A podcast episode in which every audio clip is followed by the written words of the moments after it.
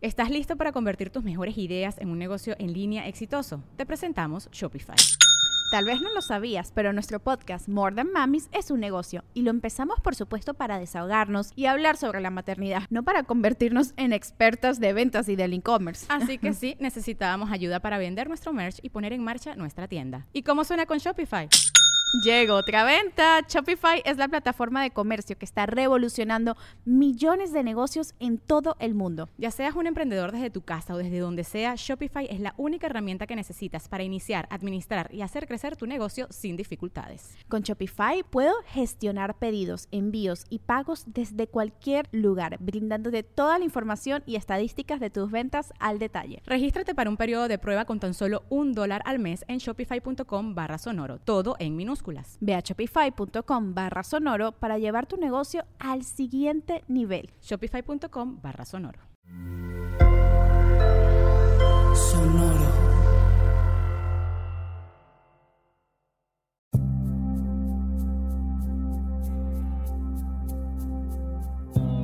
Soy Alexis de Anda.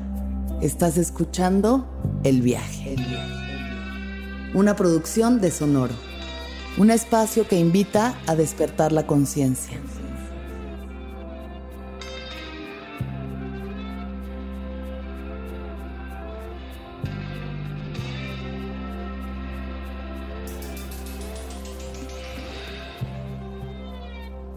Yo soy el hijo de Chiquis. Chumel Torres. Bebé. Hola. Bebé. Bebé. Ay, Chumel y yo tenemos una historia que data desde los principios de, los, los Principios del internet. Principios del internet. ¿Qué será? ¿2009? Como 2009. Por ahí, sí, 2010. Sí, claro. Donde todo era solo mandarse tweets y likes y. No, cuando todo. Cuando, cuando Twitter era amor real. Sí, era amor real. Sí, ¿Sabes es cierto. qué pasaba? A mí me pasaba con ese Twitter de aquel entonces. Era altamente creativo porque era como poner. O sea, pensabas tus tweets, like, for real. Claro, claro. Sí, y sí, aparte sí, de eso, es un fenómeno bien raro. Yo no conocía a nadie que no fuera de Chihuahua personalmente en Twitter. Pero Ya. sabía cómo eran solo por sus tweets. Es algo bien raro. Claro, la personalidad, Ajá, ¿no? es- pero solo por las se letras. palpaba la Incluso llegó un punto en que sabías quién quería con quién solo por los... Lo que ¿Cómo se empezaba a Ajá, confabular así? Pero es rarísimo porque ni siquiera se daban likes, porque antes eran fabs. Claro, y tú, fabs. tú Fabs. este, ¿cómo te decía? Este, guardabas los fabs, o sea, no se lo das a cualquiera. Claro. Si tenías muy buen tweet, lo- le dabas La like. gomiciada, ¿no? Ajá, que la le llamamos la gomiciada. Sí. Y, y antes, previo a eso, este, data nuestra amistad. Y eso era un momento de pureza y de, de- De de pureza, inocencia. de inocencia del internet. Éramos jóvenes solo queriendo pues, salir a relucir en el mundo del ni internet. siquiera, era nada más. Algo que tenía que haber una intención. Había Yo- una intención de salir a decir algo. ¿Tú crees? Yo más sentí que éramos solo güeyes siendo cagados en internet. Pero Había, o sea, los, ah, los explorers. como las primeras intenciones de comedia siento que vinieron Sí, de ahí. eh, eso no son los explorers. O sea, la como más en, en Plaqueta, esta banda que venían de Blogspot y, se, y se fueron a Twitter, como que sí tenían la intención de publicar y Ya, ser sí. guionistas. Sí. Yo, la neta, la estaba pasando awesome y ya. Sí, cagarnos de la risa. cagarnos de risa. ¿Y, en qué se ha cosas. convertido? Y ahora se convirtió en un vomitorio, güey. Así es. Yo abro Twitter y siento que me está gritando. Sí. Así de que, Yo sabes que ¡ah! siento que es como, como aventarse. ¿Te acuerdas de Fight Club cuando Marla Singer cruza la calle sin ver? Ajá, Eso soy yo entrando a Twitter. Eso, ¡ah, a ver si me ¡Ay, ¡Chicos, madre AMLO! Y así, a ver qué pasa, ¿sabes? Sí, por ahí va. Claro. Es pero una calle muy transitada. Dentro de todo bien, ¿no? Aquí Bien. andamos. ¿Sabes qué pasa? Este, es como Bane. Amo que esté jetón, el perro. Va a roncar Lupe Bien, no durante todo el show. Es el sonido de fondo. La película de, de The Dark Knight Returns, cuando dice Bane, este, tú adoptaste la oscuridad, I was born in it. Así me pasa a mí con Twitter. Naciste es como en la de, oscuridad. ay, que Twitter qué feo está de dude, bebé. Este es mi, este es mi Belén. Ya sabes, aquí, aquí Este es fue- mi pesebre. Aquí fue mi pesebre. O sea, yo, Yo aquí yo nací. crecí entre orcos y elfos. O sea, th- those are my Cierto, people. Exacto. cierto, Entonces, no, no, a mí no se me hace pesado. Honest, Claro. de verdad, muy honestamente no se me hace pesado. Qué bueno. Sí, a pesar de los haters y eso, pero De que se ha de poner muy interesante se la pone, se situación. pone cabrón. ¿Has tenido momentos de conflicto interno? ¿Real? Con, con le- o sea, sí, con, con los mensajes que te llegan, con las palabras. De repente, fíjate que los conceptos. mensajes no tanto, porque también se, hay, hay un gradiente por el que yo filtro mucho los mensajes Y, y es la frase famosísima de las cosas toman de quien viene, ¿no? Mm. Si me está regañando Dark Angel 666, pues digo, güey, no importa. Si Denise, una vez me regañó Denise Dresser por un tweet que yo puse mal, que está bien. You're Me right. regañó Denise Dresser. Me regañó Sí. Denise Dresser. Y que te regañe Denise Dresser, pues sí, sí es. A eso sí le haces caso. Tiene un Ya si te dice un güey, decir, ay, te vas a la verga, pinche güey. O sea, eso ya, la verdad es que se diluye en, en un chorro de Sí, pero nunca has tenido un momento en el que digas. Pues yo creo lo más cerca sí, fue. una mierda. No, ¿sabes qué pasó? Cuando fue el eh, AMLO este pedo. No, no es cierto, antes. Este, antes del primer. ¿Cuándo fue el Corona Capital cuando vino quién? ¿Quién? ¿Cuán- ¿Qué? ¿Quién? ¿Quién? ¿Cómo se dice? ¿Quién? ¿Quién? Sí, ¿quién? ¿Quién? No, mames. Ese me fin de semana. algo muy raro. Bueno, es como año y medio. Ok. Así. Yo ese fin de semana me sentía el mexicano más odiado del, pra- del Uf, país. Uf. O sea, de que me invitaron a ese corona y yo decía, güey, me No va a, a pegar la gente en Me la va a llover pipí. Sí. Y entonces, no. Hay, sales al mundo real es como de, o sea, es otra atmósfera. Es o sea, otra yo atmósfera. en la vida real, real, yo he tenido solo dos güeyes que me han dicho face to face, güey, me cago lo que haces. Ya. Y en Twitter, no mames, o sea, es media red. El pan de cada día. Exacto. Sí, la vida real es, Entonces es el otra tema, dimensión. el conflicto más bien es conmigo, no tanto que, que la gente te, te lo haga saber, ¿me entiendes Mm. cómo? Yo lo- hablaba hace mucho con el Piojo Herrera, que le decía, tú debes tener el trabajo más culero del mundo, porque todo mundo es director técnico en México, Claro, ¿sabes? Ese güey sí es el mesero, el del taxi, Sí, sí, sí, el fifí, ya sabes, todo el mundo le, no, la cagaste, ¿sabes? Como, acá, como que siento que se queda en la red, un poco. Qué bueno, que se quede en la red. Es tan Sí. solo una ilusión. Es una Es una ilusión. ilusión. Pero vamos. Es una maqueta, yo como más que una ilusión. es una maqueta. Es una maqueta, es, es, un- es una granja de hormigas. Y, y conforme a eso, tú puedes saber cómo se reacciona la sociedad fácil, Mm. ¿no? O sea, creo que para, pa- para, para mí siempre he visto Internet así. O sea, es como un megáfono. Y se puede usar para decir pendejadas o se puede usar para decir cosas chidas. Y, y tú decís que... que Pero de todas formas, aunque tú digas algo chido para alguien más, eso es un- o una pendejada, un insulto, o- ¿sabes? O- sea, Yo creo que depende también de la, digo, ya si nos ponemos, eh, depende de la apertura del mensaje que, que estés recibiendo, ¿no? O sea, si haces, por ejemplo, una crítica, ya no digamos al gobierno, o sea, una crítica en general, a lo mejor puede ser algo que tú, sea tu onda o you hold dear, y dices, "Mm, tal vez tiene razón este güey. Incluso cala, incluso te, te- te mete... te conflictúa. Exacto. Sí. Pero, pero incorrecto no está. Entonces se me hace que ese es, por eso digo que es una granjita hormiga. Pero vamos desde el principio, Chumel. sí, sí, vamos ¿Qué te parece que vamos desde el principio? Oye, estamos buscando el patrocinio para los eh, la marca Topo Chico. Alexis de Anda, por favor, este, necesitamos que nos llamen. Dejen un mensaje acá para que empiecen a patrocinar este programa. Gracias. Topo Chico no patrocina este programa, No pero patrocina podría nadie. Es que hacerlo. no podría nadie. hacerlo. O sea, Topo Chico no, es que es perfecta. No le digas padre. eso que se la va a Ah, creer. esta- Topo Chico, ah, eres casi esta per- mierda. ¿por No, tampoco. no. Ay, Dios mío. Esperemos que Topo Chico nos contacte pronto. Recapacita Topo Chico. Te queremos mucho, Monterrey. Mucho. Entonces, este. Chumel, ¿qué te gustaba hacer cuando tenías 6, 7 años de edad? Me gustaba mucho. Fíjate que yo era un niño. Siento que hay dos clases de niños. Hay niños que son y niños que hacen. Por ejemplo, tú, las tortugas ninja, por ejemplo. Había niños que les compraban la tortuga ninja y doblaban a Miguel Ángel perfecto. Y había niños que nos poníamos una banda naranja y con unos palos. Yo era más de ese grupo. Tú eras más de ser, De encarnar ser, al exacto, personaje. Sí, ajá. Entonces eso me mamaba. Entonces jugábamos a los ninjas, jugábamos a Popeye, jugábamos a las tortugas ninja. Entonces mi jefe, por ejemplo, con- se contaba mucho ese tipo de juegos y nos hacía eso. O sea, un traje de ninja que era un pasamontañas con Claro. una de esta de aluminio y un palo, ya sabes, pintado De plateado. Y eso era Ya, tu arma ninja. letal. Ajá, exactamente. Te gusta interpretar, te gusta interpretar. Sí, cabrón. entonces. Y tenía un grupo muy sano de amigos porque era. I remember the 80s, ¿no? Cuando salíamos en la bici que tu único llamado a la casa era ¡Alexis! Y ya se te tu mamá. Y ya te metías. O sea, Sí. pero gritaba a la nada. Además, tú vienes del, desierto, o sea, ¿no? sí, Ahí sí, se sí, oye hacia lo lejos. Sí, sí, sí. O sea, no hay no- edificios que. No, y es seguro, ¿sabes cómo? O sea, ya no hay maldad. O sea, ya no. No hay no- bueno, las, drogas no tenían cobertura todavía. Exacto, todavía no había, en no había vagos ahí. No había vagos en la calle. Bueno, pasaba que nosotros teníamos nuestro cuartel, que era una casa abandonada, y de repente, de, pero ahí vive gente que no tiene casa. Y es como, de, ah, Pedro es a todo dar. ya sabes, o Pedro sea, es lo máximo. Él es el sheriff. Sí, era todo un borrachillo ahí. Y creo que eran tiempos más inocentes. Entonces, creo que eso me gustaba, me gustaba mucho hacer. Te gustaba jugar entonces, Sí. interpretar personajes. Y la razón por la que fui ingeniero, por ejemplo, fue que me gustaba como armar cosas. O sea.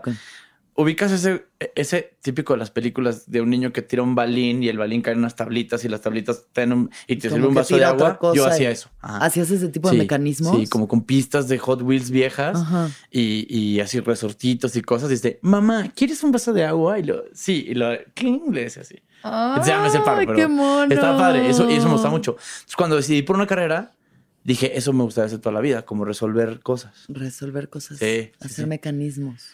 Más, más resolver cosas. O sea, como, como, como agarrar algo y hacerlo tantito más inteligente. Ok. Eso. ¿Y te gustó tu carrera? Mamón. ¿Disfrutaste no, de no mames, yo estudiarla? la amé de principio a fin. ¿Y te dedicaste a la ingeniería? años, sí. Diez años te dedicaste a la ingeniería. ¿Y qué tal? Divino. ¿Chido? ¿Sabes qué me pasaba? Que era una cosa, o sea, era una, era una maquila que era de catéteres y equipos médicos. Ok. Entonces mi chamba tenía sentido y tenía una razón de ser. E incluso era importante. Ujú. O sea, y yo aprendí mucho el valor de la honestidad en mis cálculos, por ejemplo, porque eso, güey, calculas algo mal o haces una, este, pasas por alto alguna cosa porque, ay, qué hueva, y alguien se va a morir. La vida de alguien. Y cuando a mi mamá le dio cáncer, le pusieron un catéter de mi empresa y yo sabía que esa madre era safe as fuck porque yo la hice, ¿sabes? Entonces, lo que me gustó mucho de ese, ese primer este, trabajo, primer y único trabajo, fue que aprendí el valor de la honestidad. O sea que para mí es uno de mis altos estándares la honestidad. la honestidad. Sí, ser así muy derecho siempre. ¿Qué significa para ti la honestidad? La- la- creo que la, la mejor definición que es de Aristóteles, que es decir de lo que es, que es, y de lo que no es, que no es. Mm, O sea, así derecha. O sea, cala, es de la verga, a veces duele y todo, pero, pero creo que al final es, es la mejor vía, ¿no? Claro, siempre. Me pasó, y incluso, por ejemplo, no solo con la honestidad, tengo un poco también con el, con el orden o con el, no sé cómo decirlo, con la autoridad. No me quiero meter en problemas. Por ejemplo, yo nunca hago una mordida, este, no manejo pedo. Bueno, a veces, pero, o sea, me refiero que, o sea, procuro no meterme en, en, en problemas. ¿sabes Claro, cómo? sí, Ajá. como seguir la ley Sí, ajá, dentro del sí. marco lo O sea, más si el vigilante me regaña y de, estás haciendo mucho ruido, yo solo le, oiga, porfa, ya, sí. Sí. Ajá. No hay conflicto con la... Bueno, hay No hay- conflicto con la autoridad, pero de otro tema. Exacto, otro, otro tema. Pero es cuando la autoridad no es honesta. ¿Sabes? Por ejemplo, vamos a te poner el caso del vigilante que nos regaña porque estamos haciendo ruido. Güey, hay gente durmiendo, no seas culero, son las dos de la mañana, come on, ¿no? Pero si ese güey, por ejemplo, fuera, no sé, este, alguien deshonesto, alguien feo que está haciendo por esto por otro, por otra índole, ahí sí chinga tu madre. Ok. Hay una, una cualidad justiciera. Sí, sí, sí, sí, todo esto. Sí, sí, sí, creo que ¿Te sí. gustaba Robin Hood de joven? Me mamaba. Robin Hood. mamaba? Me mamaba. Mi Sí. favorito era y, y el, el gallo. ¿Te acuerdas del gallo? El gallo que cantaba y tenía una mandolina y era así como bohemio. Ese era mi favorito, sí. Bohemio. Pero sí, me, me gustaba mucho el personaje de Robin Hood como el justiciero. Creo que hay algo de justicia en, en- en lo que hacemos ahorita. Pues ojalá que la haya. O sea, Pues no. por lo menos un señalar, ¿no? Por lo menos bien. incomodas. No todo el mundo padre. lo hace y está bien que esas cosas sucedan. Sí, creo que ¿no? sí. Ya ahí de- se, def- o sea, siento que se divide en perspectivas. Porque al final, pues eso, o sea, la honestidad es un valor que es muy personal. Porque cada quien tiene su verdad, ¿no? O sea, yo puedo entender lo de, o sea, las cosas son lo que son y entonces Sí. hay que decirlas como son. Sí, sí. Pero también hay esta parte abstracta de que la realidad, pues solo es una narrativa de la realidad. Ajá. O sea, lo que tú ves o lo que yo veo, cada quien lo ve desde su rebanada del pastel, ¿no? Digamos que la realidad es todo un pastel y cada quien tiene su rebanada y entonces esta es mi perspectiva Claro. De la realidad. Pero esa es tu interpretación de la realidad. ¿No crees que hay un canon aparte que intrínseco que todos sabemos qué hacer y qué no hacer? Por ejemplo, tú no me robarás dinero porque sabes que está mal. O, o- o si te robas, o sea, Ah, el tema no, es que no, creo no, que hay claro una que no, ley o sea, intrínseca que es, sí, o sea, sí, este, sí, y, lo, y lo tienen casi todas las, ya no digamos religiones y cultos, o sea, casi todas las sociedades, tienen la misma, el mismo código. O sea, Claro. matarnos está chingón, ¿no? Matarnos o sea, está chido. ¿y por qué? Pues no sabes, pero Pero a ver, en una, o sea, bueno, eh, esto es solo para meternos en problemas, Claro, claro. pero en una circunstancia en la que alguien te está amenazando de muerte y lo matas. eso es una cosa que el- la amenaza de muerte es un- en, en la defensa de la vida, ¿no? Creo. Claro. E incluso, por ejemplo, la gente que tiene no, que no tiene ningún problema con matar, se le considera gente que está fuera de la realidad, se le considera psicópata o, psicótico. O sea, que está, estás malito, ¿sabes? Si estuvieras bien, Bien, bien, no entre comillas, no tienes esos impulsos o, o son, son raros, ¿no? Digamos. Son niveles de conciencia también. ¿Crees? O sea, yo creo que los niveles de conciencia son lo que te permiten o no lastimar a otro ser sintiente.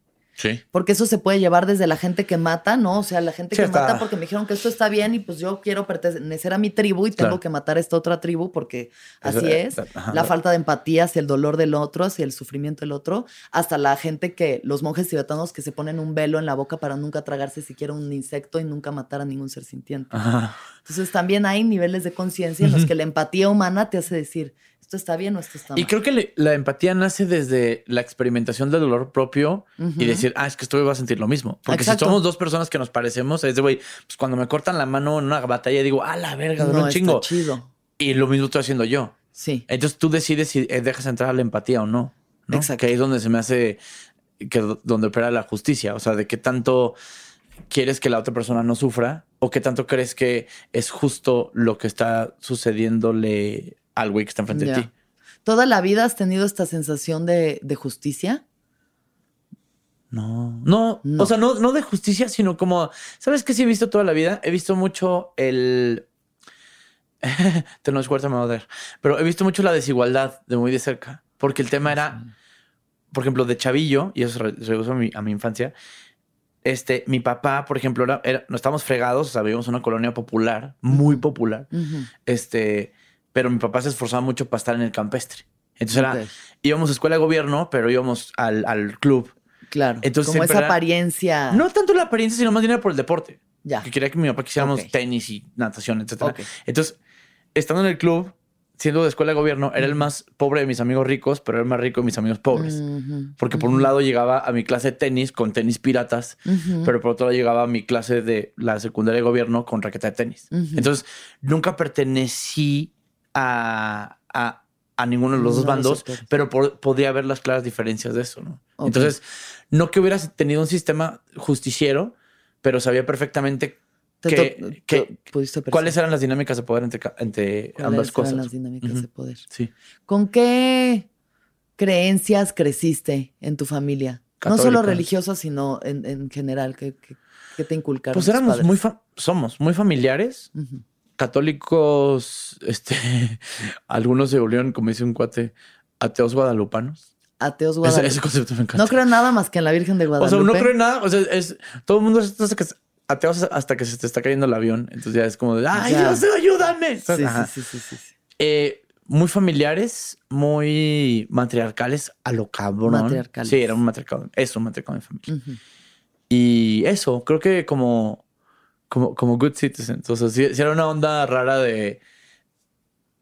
De los domingos sí tenía yo como la familia Coca-Cola del papá haciendo el asado y los niños jugando a la pelota, ¿ya sabes? Sí. Como muy bonito, esa- bonito. Ajá, bonito. un- Sí, una sí, sí. infancia linda. Sí, es como Jerry Seinfeld dice, no, o sea, yo no tuve struggles, no tuve como, No Ajá. batallas como. pues no, no serias, ¿no? O sea, yo conozco bandas así de, no, es que mi jefe le pega a mi marido. Ay, güey, no. Claro. O sea, no viví eso en casa, viví Claro. carencia, seguro, como todos, pero, pero no una cosa así, al menos que yo considera alarmante o, o- o que me hubiera definido como persona. No, güey. traumado. Sí, o sea, no tengo la historia, de- no, historia- no tengo la historia del rapero así de, oye, entonces me fui de la casa. No, a mí siempre me apoyaron. Fumé siempre, piedra desde los Exacto. 11 años. Siempre me echaron porras, ¿sabes? Con mis competencias Te estaba mi sí. jefa, o sea, Sí, ajá. chido. Sí, como chido, güey. Chido. Una infancia chida, la neta. ¿Y qué aprendiste de crecer en un matriarcado?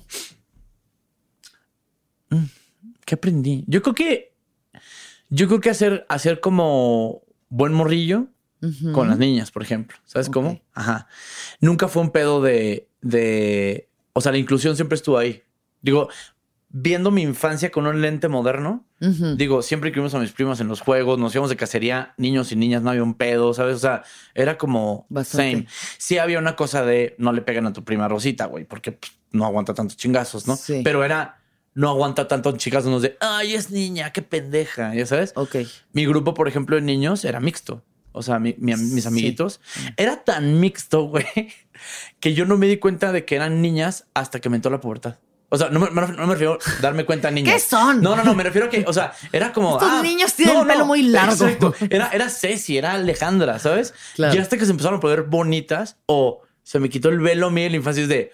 Ah, Tania está chida. Ya sabes, sea, ya empezaron a existir. Pero así de, así de, de mix había. Ok. Entonces, eso estaba padre. Creo y que- no creciste en una familia en la que las mujeres tenían que servirle a los hombres y luego ya se Sí. sentaban, porque más vienes Sí, del sí, sí, norte, sí, o sea, el norte. Sí, pero eso fue cambiando con el tiempo. férreo y demás. Es que también tiene que, o sea, hay un machismo férreo, pero también hay una sensibilidad que fue creciendo entre nosotros. Creo que, creo que como hombres hemos ido, al menos de mi familia, hemos ido aprendiendo, ¿no? Antes pasaba en las cenas de Navidad, por ejemplo, las tías matándose. Y era como de, ay, güey, o sea, sí te sentías gacho porque, no tanto porque, sírveme, Patricia, o sea, más bien era de, puta, la tía sí no está platicando. Sí. Porque nos cae de huevos, pero está sirviendo los platos. Ah, bueno, pues sabes que hay que hacer a la, a la siguiente. Empezó a volverse una solución. Nos cooperamos entre todos. Le decías a alguien que si nos podía asistir en esa tarde. Ajá. Ujú. Y ahí ya estábamos toda la banda. Ya. Así fue como eso. Han ido, han sido ligeros cambios, ¿no? O Claro. sea, sí, vas, vas aprendiendo, güey.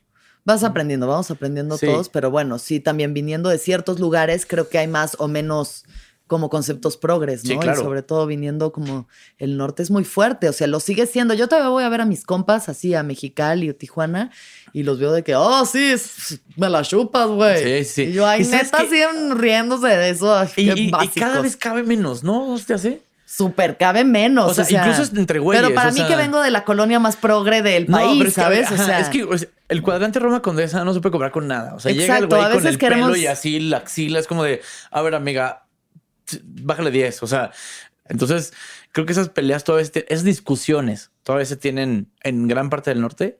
sí. Pero yo creo que a medida que vamos enterándonos de cómo es la cosa, la radicalidad nos, nos estorba a muchos, pero, pero sí estamos de acuerdo en tres puntos de la agenda. O sea, me refiero a temas de como de feminismo, de machismo. O sea, me pasaba, por ejemplo, con un cuate, ¿no? O sea, que quería explicarle a su abuelita que no se iba a casar porque él es gay, radical, no sé qué. Le dije, dude, Pat, tiene 92, güey. O sea, Ya, dale chance. Ajá, dale, chance, güey. dile que no has Peleate conmigo encontrado a la o con tu papá, güey. Esta señora está en 3, 2, 1. O sea, ni siquiera entiende el concepto de, de Sí. las cosas que hace la comunidad LGBT. Total. No sé, siento que también hay que tener como si hay si hay empatía de un lado, que también hay empatía del otro. Sí, ¿Me total. A mí eso me dice, costó un rato No, pues con mis pedo los jotos. Güey, a ver, no les digas sí, señor. No lo digo con intención, no le digo con, con dolo, o sea, no digo para joder. Sí. Pues es que así me crean desde morro, cabrón. O sea, es la primera vez que veo un gay. ¿Me Es- entiendes? Pues sí, está, es que hay demasiada polarización en todo, pero justo a mí me pasa mucho con mis papás, ¿no? Que salen con algún comentario así te- del terror. Alguna cosa que no voy a mencionar aquí porque Claro. no quiero que al Sí. rato me cancelen a mí, pero bueno, Don Beto y Doña Vero salen con unas Sí, grandes claro. frases, ¿no? Y este, yo de que no, ¿cómo puedes hablar así? Porque la gente eh, no binaria y los trans y tú sabes lo que es la... Y mis papás decían, no, yo no, sé güey, lo que es la lucha japonés. trans. claro, no, sé". no, no, no lo tengo ni cerca. Ajá. Y entonces solo es como, bueno, a ver, mamá, ¿a ti No, te ver, gustaría que sí. alguien te faltara al respeto? Pero es que ahí es una cosa tu- que hay que entender los escalones de cada quien. Antes era, usted va a trabajar, ta pendeja, güey. Sí. Tú, Alexis. Sí, sí. ¿Sabes? O sea, era de, no, hombre, que, le- que se case con alguien, es que le pega. Y luego, Claro, o sea, sí. tu papá pasó ese escalón, güey. Sí, sí, que tenía tu abuelo. Entonces, también tengamos tantita más. Eh, seamos, Tranqui, tengamos más soft, porque el tema es, bueno, sí, o sea, tú ya tienes un. Ella es independiente, tú vives sola, Claro, güey. Sí. Ese era el sueño húmedo de tu mamá, by far, güey. Sí. Y luego le dices, es que necesitas hablar incluyente. Dame dos segundos. Pero el tema es que te va a pasar a ti cuando haya sexualidad líquida y te vas a decir de, ¿cómo mamá? ¿Por qué usas ropa? Ya sabes? O sea, it'll come. ¿Me entiendes? Ricardo Pérez tiene un chiste muy bonito de eso que dice, al rato nosotros vamos a ser los viejos antiguos que Claro, no que, ay, qué oso, el abuelo no le gustan las orgías familiares. Exacto. ay, abuelo, qué anticuado Ay, no, qué eres. anticuado. Eso es. Entonces tu papá le truenan los chips, güey. Claro. Cuando, cuando estás hablando de la lucha trans, es como de, espérame, o sea, bro, es que yo me quedé en el Betamax Sí. Y, eso, o sea, y, Y no quiere decir que no se puedan exponer los puntos, pero creo que sí hay Sí, formas. Porque cuando llegas. cosa- o sea, cuando hay resistencia eso. con resistencia, no, se llega a ninguna explicar, decirle, oye, bro, a ver, la cosa está así, estaría chingón. Pues eso, documentos de Tomás o por lo menos no seas este, este, este bulldozer avas- avas- Exacto. avasallador, ¿no? Exacto. Entonces, y a mí lo que se me hace muy, pues muy injusto como a los papás, es eso. O sea, de ah, papá, ¿cómo que no tengo un coche híbrido? O sea, de güey, yo iba a pie a la escuela. cabrón". O sea, bear with Sí, me. sí, ¿me ver de dónde vienen. Sí, ver sí. de dónde vienen. Ayuda mucho a sanar a través de esa compasión. O sea, el decir, ok, mis papás fueron duros conmigo o injustos. O, y depende, ¿no? El nivel en el que te tocó. Claro. Pero piensas en sus papás y en cómo fueron criados No y dices, ah, no, no, pues, Sí, güey, sí, sí, La sí. neta, todo bien. O Ajá. sea, Sí, a mí nunca me rajaron la madre, güey, por ejemplo. exacto. No, jamás me levantaron Nunca- una mano. nadie ¿Sabes nunca cómo? te- te Nunca, golpeó, nunca. Es nunca rimísima. Bendito bueno. a Dios, pues. Así que Bendito Dios. van a que no. Pero eso, por ejemplo, pues es un tema, por ejemplo, ya de entrada, yo no creo en la violencia. Mm. De entrada, porque no la viví ni en casa. O sea, Nunca nunca fue opción de esta pendeja que se calle, ¿sabes Claro, cómo? claro. Nos alzaban la voz, o sea, se peleaban Sí. y todos mis jefes, wha- whatever. Sí. Pero yo aprendí cómo se resolvían las cosas, güey, por ejemplo. Entonces, ese tipo de reclamos que puedes tener hacia, hacia los jefes, porque al final es eso, ¿no? Decía Javier Miñano, todos somos niños heridos, ¿no? Todos somos niños. Sí, y- pero eh, cuando llegas a ver eso, pues las, las cortaditas que luego traes del pasado, dices, no, es que este brother trae unas rajadones brutales. Entonces Sí, creo que también la empatía tiene que funcionar no solo para adelante, sino para atrás, güey. Exacto. ¿No? Justo. Estamos sanando el linaje hacia atrás y hacia adelante. Sí. Sí, o sea, hay que tener empatía con lo que está sucediendo, pero también hay que tener empatía con la gente que no, que no tiene idea de qué está pasando. Oh, ya sé, son tiempos muy difíciles. Demasiadas, eh, sí, separa- separación, o sea, en todo, pero bueno, estamos buscando unidad. Sí. Estamos buscando Ajá. unidad. Chumi, regresando a ti. Eh, entonces, ¿cómo fue tu vida en la escuela? Chida, te digo que, este, o sea, sí, bien, bien. Era nerdillo, me iba chingón las calificaciones, Con los compitas. con los compitas chidos, pues era el payasito de la clase, entonces, Ya.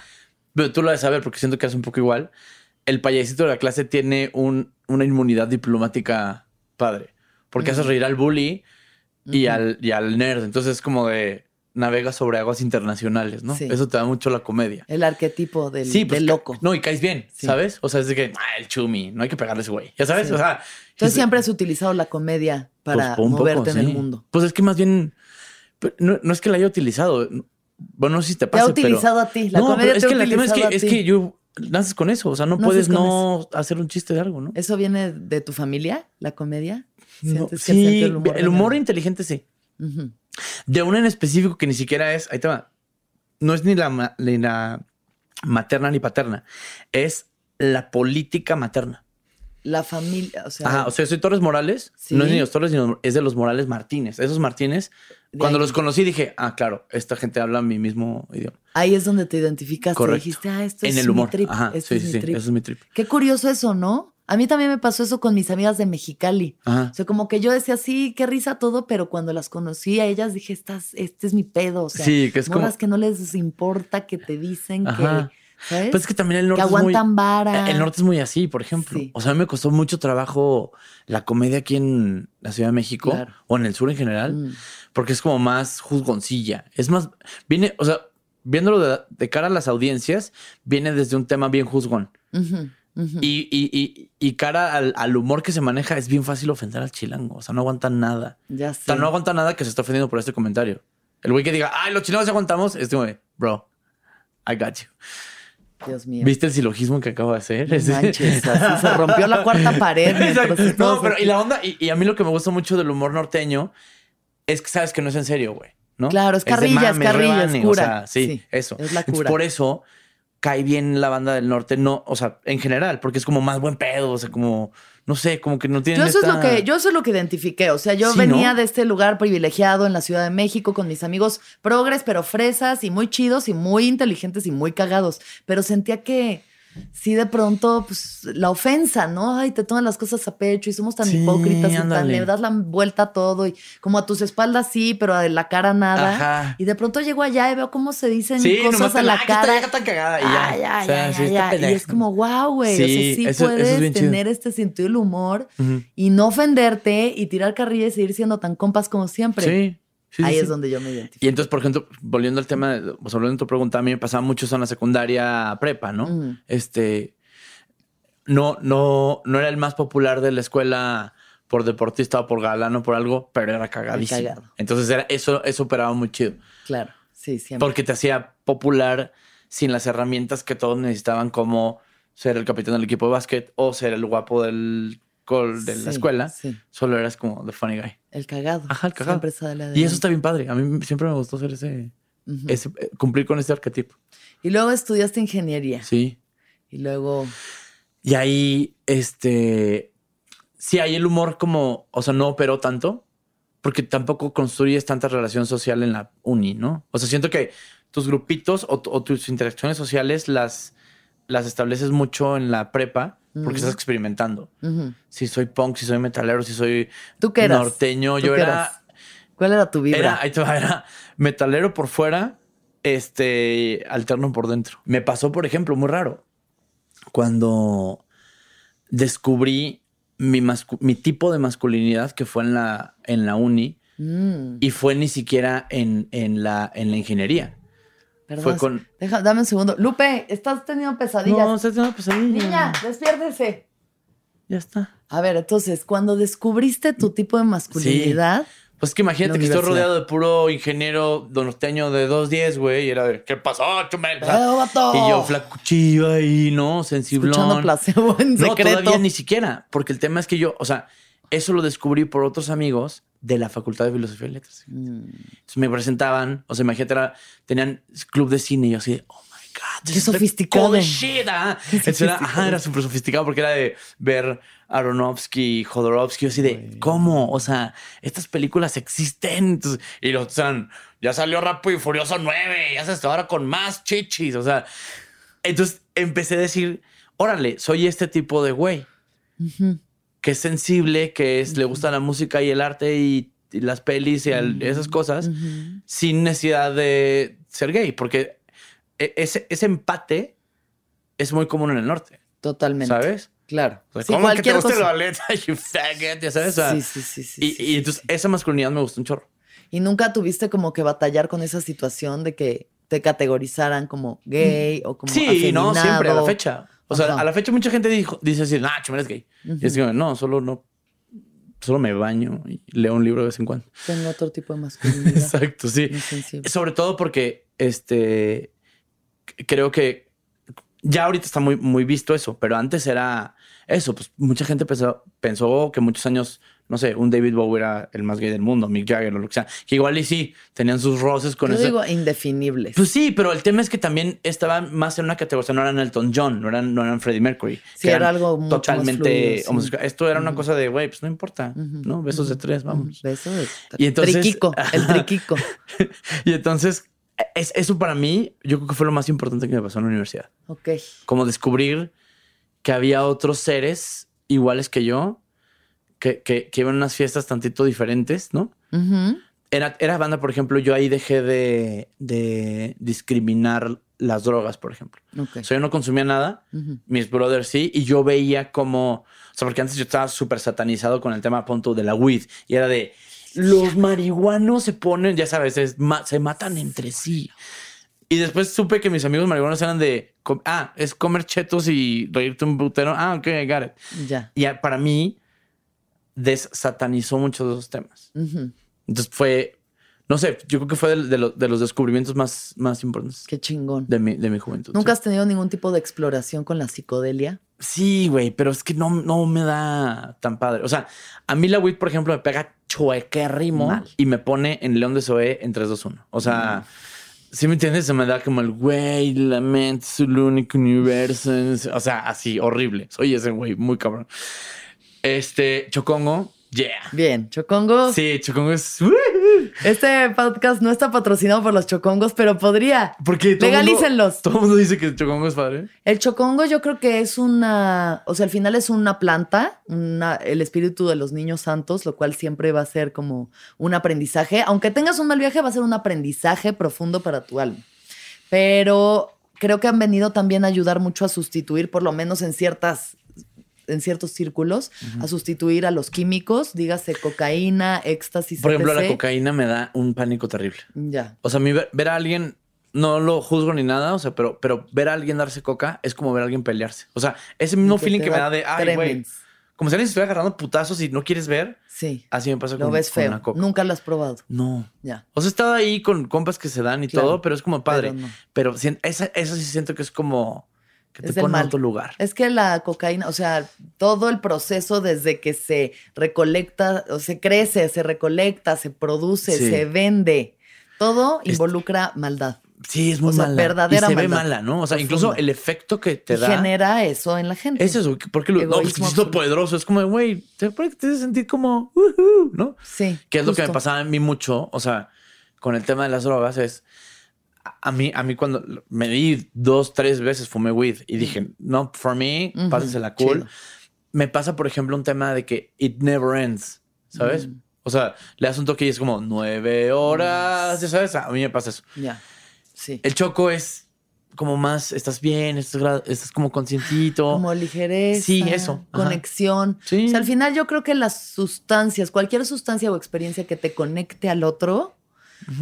Tiene un lado más positivo que aquella que te separa del otro. Sí. Porque eso es lo que hacen las drogas de poder como la cocaína. Es como yo soy un chingón y el otro es un pendejo. Sí, sí, sí. tú- Ajá. ¿Qué es lo que pensamos generalmente también en la mente racional pensante cuando nos Sí, pero comparamos con que, el que otro? la de cocaína que- despierta al otro Godzilla. o pero sea, saca la sí. parte más oscura de Sí, uno. como los knives, Y el hongo, así como naturalmente en la tierra, los hongos son esta red conectada por debajo de la tierra para unir al mundo Ajá. entero.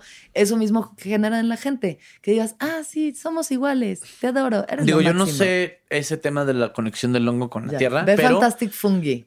Ok. En Netflix, solo sí. sé que es algo que es, sabe, rico, que está y se siente ¿Te cool bien? y no y eso, como que no opera en este tema como violento. Son de hice, por ejemplo, esta es la primera vez que lo voy a decir, DMT.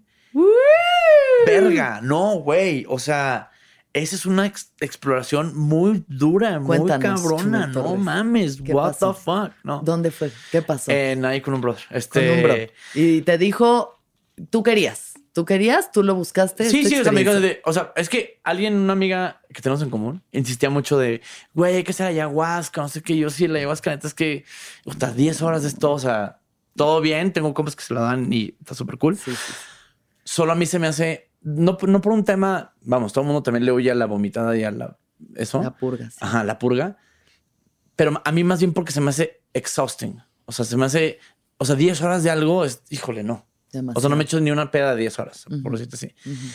Y alguien me dijo, es que el, el DMT es como el trailer de eso, son 15 minutos. Sí, la sustancia. Pero, güey, llegas a unas cosas muy rudas. O sea, lo que aprendí de eso fue, respeto un chingo la banda que hace estas madres, sobre todo porque ya creo que es una, es una exploración casi científica. O científica, como porque tiene algún tipo de rigor, según estuve leyendo. Pero sí, güey, o sea, estas son cosas... ¿Cómo fue tu experiencia? Pues rara, o sea... Fumaste. Sí, Y luego, y luego me fui, ajá. Sí, sí, sí, no mames. O sea, yo, yo nunca había sentido. Sí. No, no, yo nunca he sentido esa irrealidad, por ejemplo. irrealidad. Cabrón. Y a mí me pasó como le me decía este güey. Este dice, es que a la banda hippie le da hippie. Y le Ya. da en fractales y la vida. Dice, a ti te dio en Brainiac, güey. Entonces yo, yo me estaba cuestionando los límites de la, de la realidad. Cañón. O sea, una- eh, fue una cosa bien ruda. No terrorífica, sí de miedito, pero nunca mal viajosa, por ejemplo. Ya. Fue, fue raro. O sea, solo fue como una.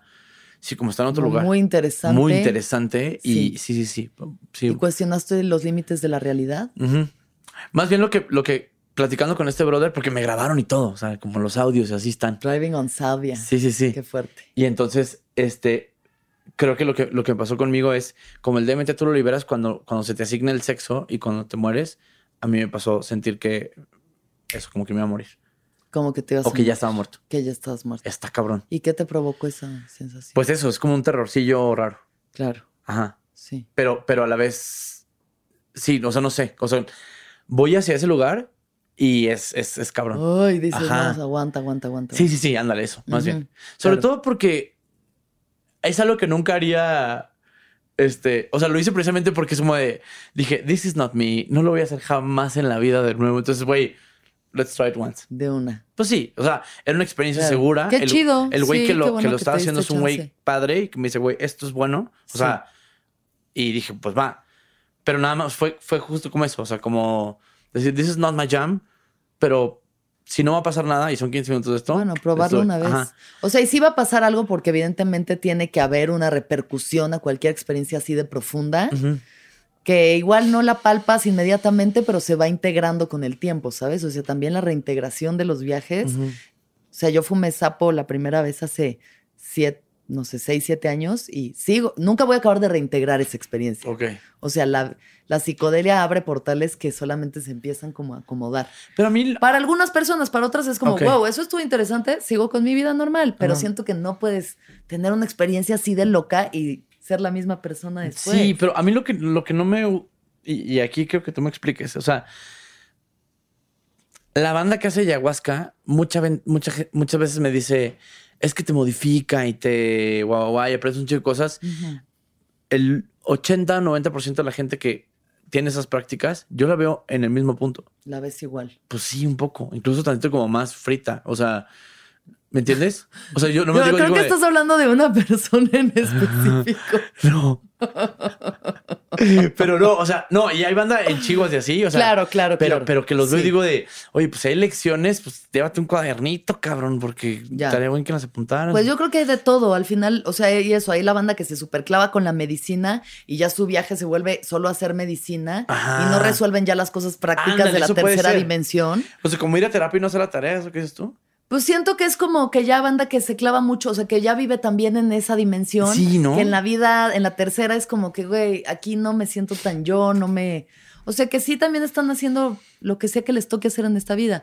Pero creo que para mucha gente es como, güey, llegas y te dan unos mensajes muy profundos de quererte, respetarte, amarte, o sea, amarte de verdad, ¿no? De que, ay, me amo. No, me amo. O sea, me amo, cuido mi ser y entonces cuido la vida, ¿sabes? O sea, cuido al otro, respeto a la gente. A mí me ha cambiado radicalmente todas las experiencias de Ah, ser medio una mierda de persona, o sea, de decir cosas bien feas y bien fuertes, a pues saber que mi palabra tiene un peso muy profundo y que cada palabra que yo diga Órale. repercute en la realidad, en la mía y en la de los Sí, sí, otros. sí. Entonces cuido mucho las palabras y la forma en Ah, la que me eso está de expreso. huevos. ¿Sabes? Ajá. Eso es algo tangible y es algo real y pues veo como el cambio a mi alrededor en los, pro- Mm. los proyectos que hago, en cómo me relaciono con las personas.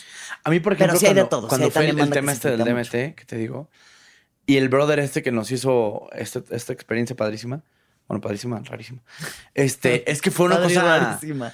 ¿cómo te digo? Es como, es como un choque, ¿sabes? Sí. Sí, o sea, en fin, pero y, y lo que hablaba con este güey era, me dice, güey, y hay gente que está explorando estas cosas porque, bueno, se cree que pueden curar ciertas ansiedades, ciertas, este, y sí, güey, o sea, yo nunca había visto que de verdad pudieras tener una exploración interior. O sea, tú me dices eso y yo decía, no más, pinche comunista, de la verga, ¿no? O sea, pero ya ahorita como con, con ese background, sí digo, ah, ok, sí se puede llegar a algo Claro. bendita es esa gente que está haciendo esas exploraciones, porque sí están, vamos, no están friteando, están de verdad Sí, buscando ese tipo de cosas como el research, microdosing y esas cosas que Claro, sí, han beneficiado a muchísima gente. Bueno, Sí. la exploración del CBD de los 70s, 80s, Total. hoy tiene un medicamento hiper efectivo para la, epilepsia, güey. Pero si esa banda no hubiera estado diciendo, güey, Claro. aquí hay algo, cabrón. O sea, hacemos una exploración este, que, lleva a un punto y, y es, es terrorífico. Y sobre todo tú pudiste percibir tu mundo interior. O sea, lo pudiste como ver, hasta ver, ¿no? De alguna forma como percibirlo y hasta ver. Que- tema, y ejemplo- tu mundo interior es muy mental. O Creo sea, que más bien, o sea, no, no fue un viaje como hacia adentro, fue como una. Eso, como, o sea, literal lo que pasó en este, en este, en esta experiencia fue cuestionarme la realidad y decir como de, güey, es, es- suena pachequísimo, pero es como de, de verdad, ¿eres quien crees que eres? O there's a thousand ways. Y yo así de, ay, güey, o sea, estuvo heavy, heavy, Chumel, heavy. ¿eres quien crees que eres? Sí, estaba rarísimo. Pero eres quien crees sí, que no, eres. definitivamente. Porque el tema es que cuando empieza a caer la realidad y ya te la cuestionaste todita, empiezas a acomodar los legos. Y yo, yo me estaba cuestionando hasta el pulso, güey. O sea, hasta mi familia y todo. O sea, rarísimo. Mm. Pero también pasaba este que eso, como que te da como un reassuring de las cosas chidas que tienes. Ya, Porque en un momento las cuestionaste hiper cabrón. porque te cuestionaste hiper cabrón. Y además esto pasó después de que pasara el gran drama Fue casi al mismo tiempo, fíjate. Entonces todo pudo haber sido como la misma experiencia Sí, como que psicodélica. coincidió. Sí, Porque sí. yo creo que lo que te pasó a ti, o sea, todo este fenómeno tan loco que, que se generó, en el que tú pues resultas como el punto al- que lo atraviesa todo, es una especie de ayahuascazo. O sea, eso Vivir eso, vivir esa cantidad de como del mundo reflejándose de vuelta a ti de una forma tan intensa Sí. en el nivel de impacto que tienes, o sea, en el reconocer el nivel de impacto que tienen tus palabras y tus opiniones. Es que ahorita empaté mucho con lo que dijiste. O sea, para mí la lección fue. A mí me hizo crecer, como nada me ha hecho crecer. O sea, a mí dos cosas me han hecho crecer, cabrón: la muerte de mi mamá y esto. Sí. Eh, no porque sean experiencias parecidas, pero son. Este, una, este, pues obviamente la muerte de una jefa es cabrón.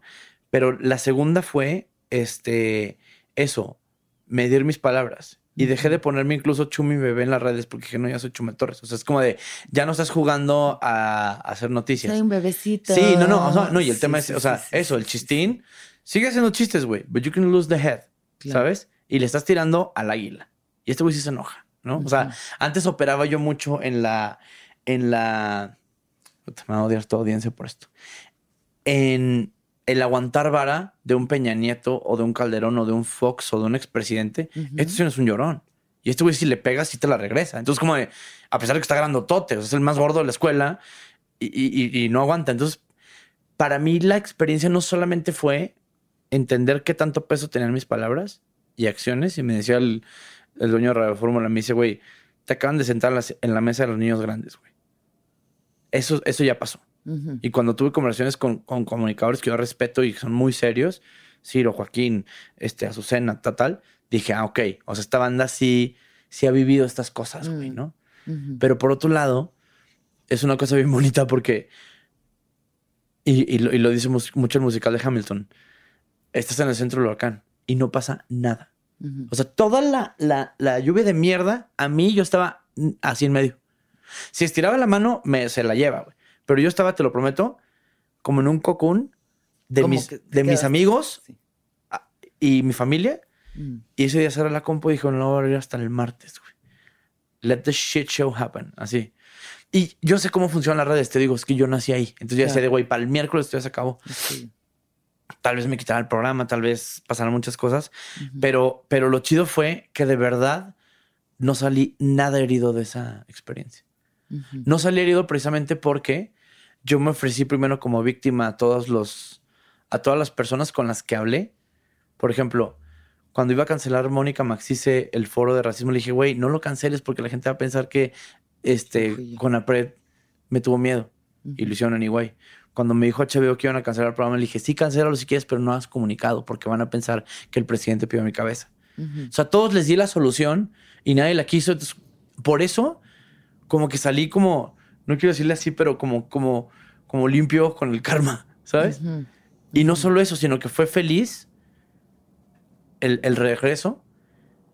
Y, y, en, y en YouTube, por ejemplo, este, no mames, o sea, los números están astronómicos, Subieron el jale, el precioso, te, te- la gente que, que estaba preocupada se preocupó.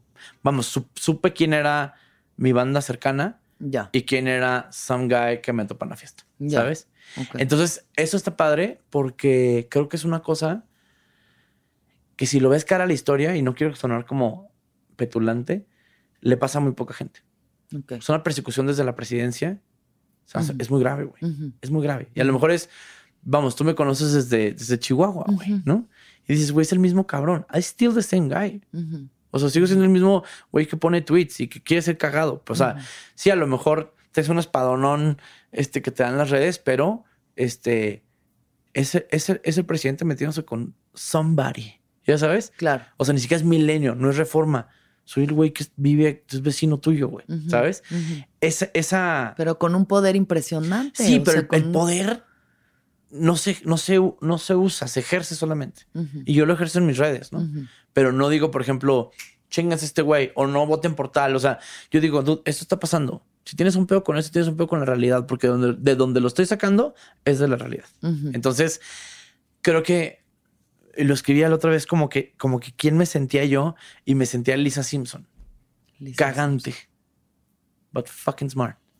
Entonces, de- te caigo en los huevos, pero siempre estoy en el cuadro de honor porque estoy un chingo. ¿Me entiendes? Mm. Eso es, eso es interesante porque hay gente que a lo mejor no coincide con los contenidos que hacemos.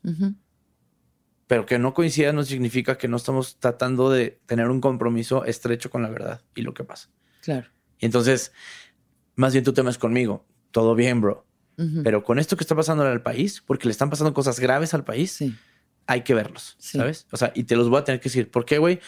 Porque si no, nadie te decir que traes la bragueta abierta, güey. Y está haciendo el ridículo, Ándale, cabrón. Entonces, creo que, creo que mi vida, y, y ahí sí es como un corolario de todo esto que hemos estado hablando, todas mis experiencias de ser el, el payasito de la clase y navegar con esta inmunidad diplomática, pero tener una familia muy feliz, pero que mi familia siempre me echó un chingo de porras, es nadie tiene la autoestima para aguantar este huracán. Mm. Porque otro güey se tira del puente. Ed Maverick tenía un viernes de chingas a tu madre y lloraba el güey, porque es un morrillo, güey. Es un morrito de delicias Chihuahua, cabrón. Un Ten tantita madre, ¿no? súper sensible. Y sí, sí.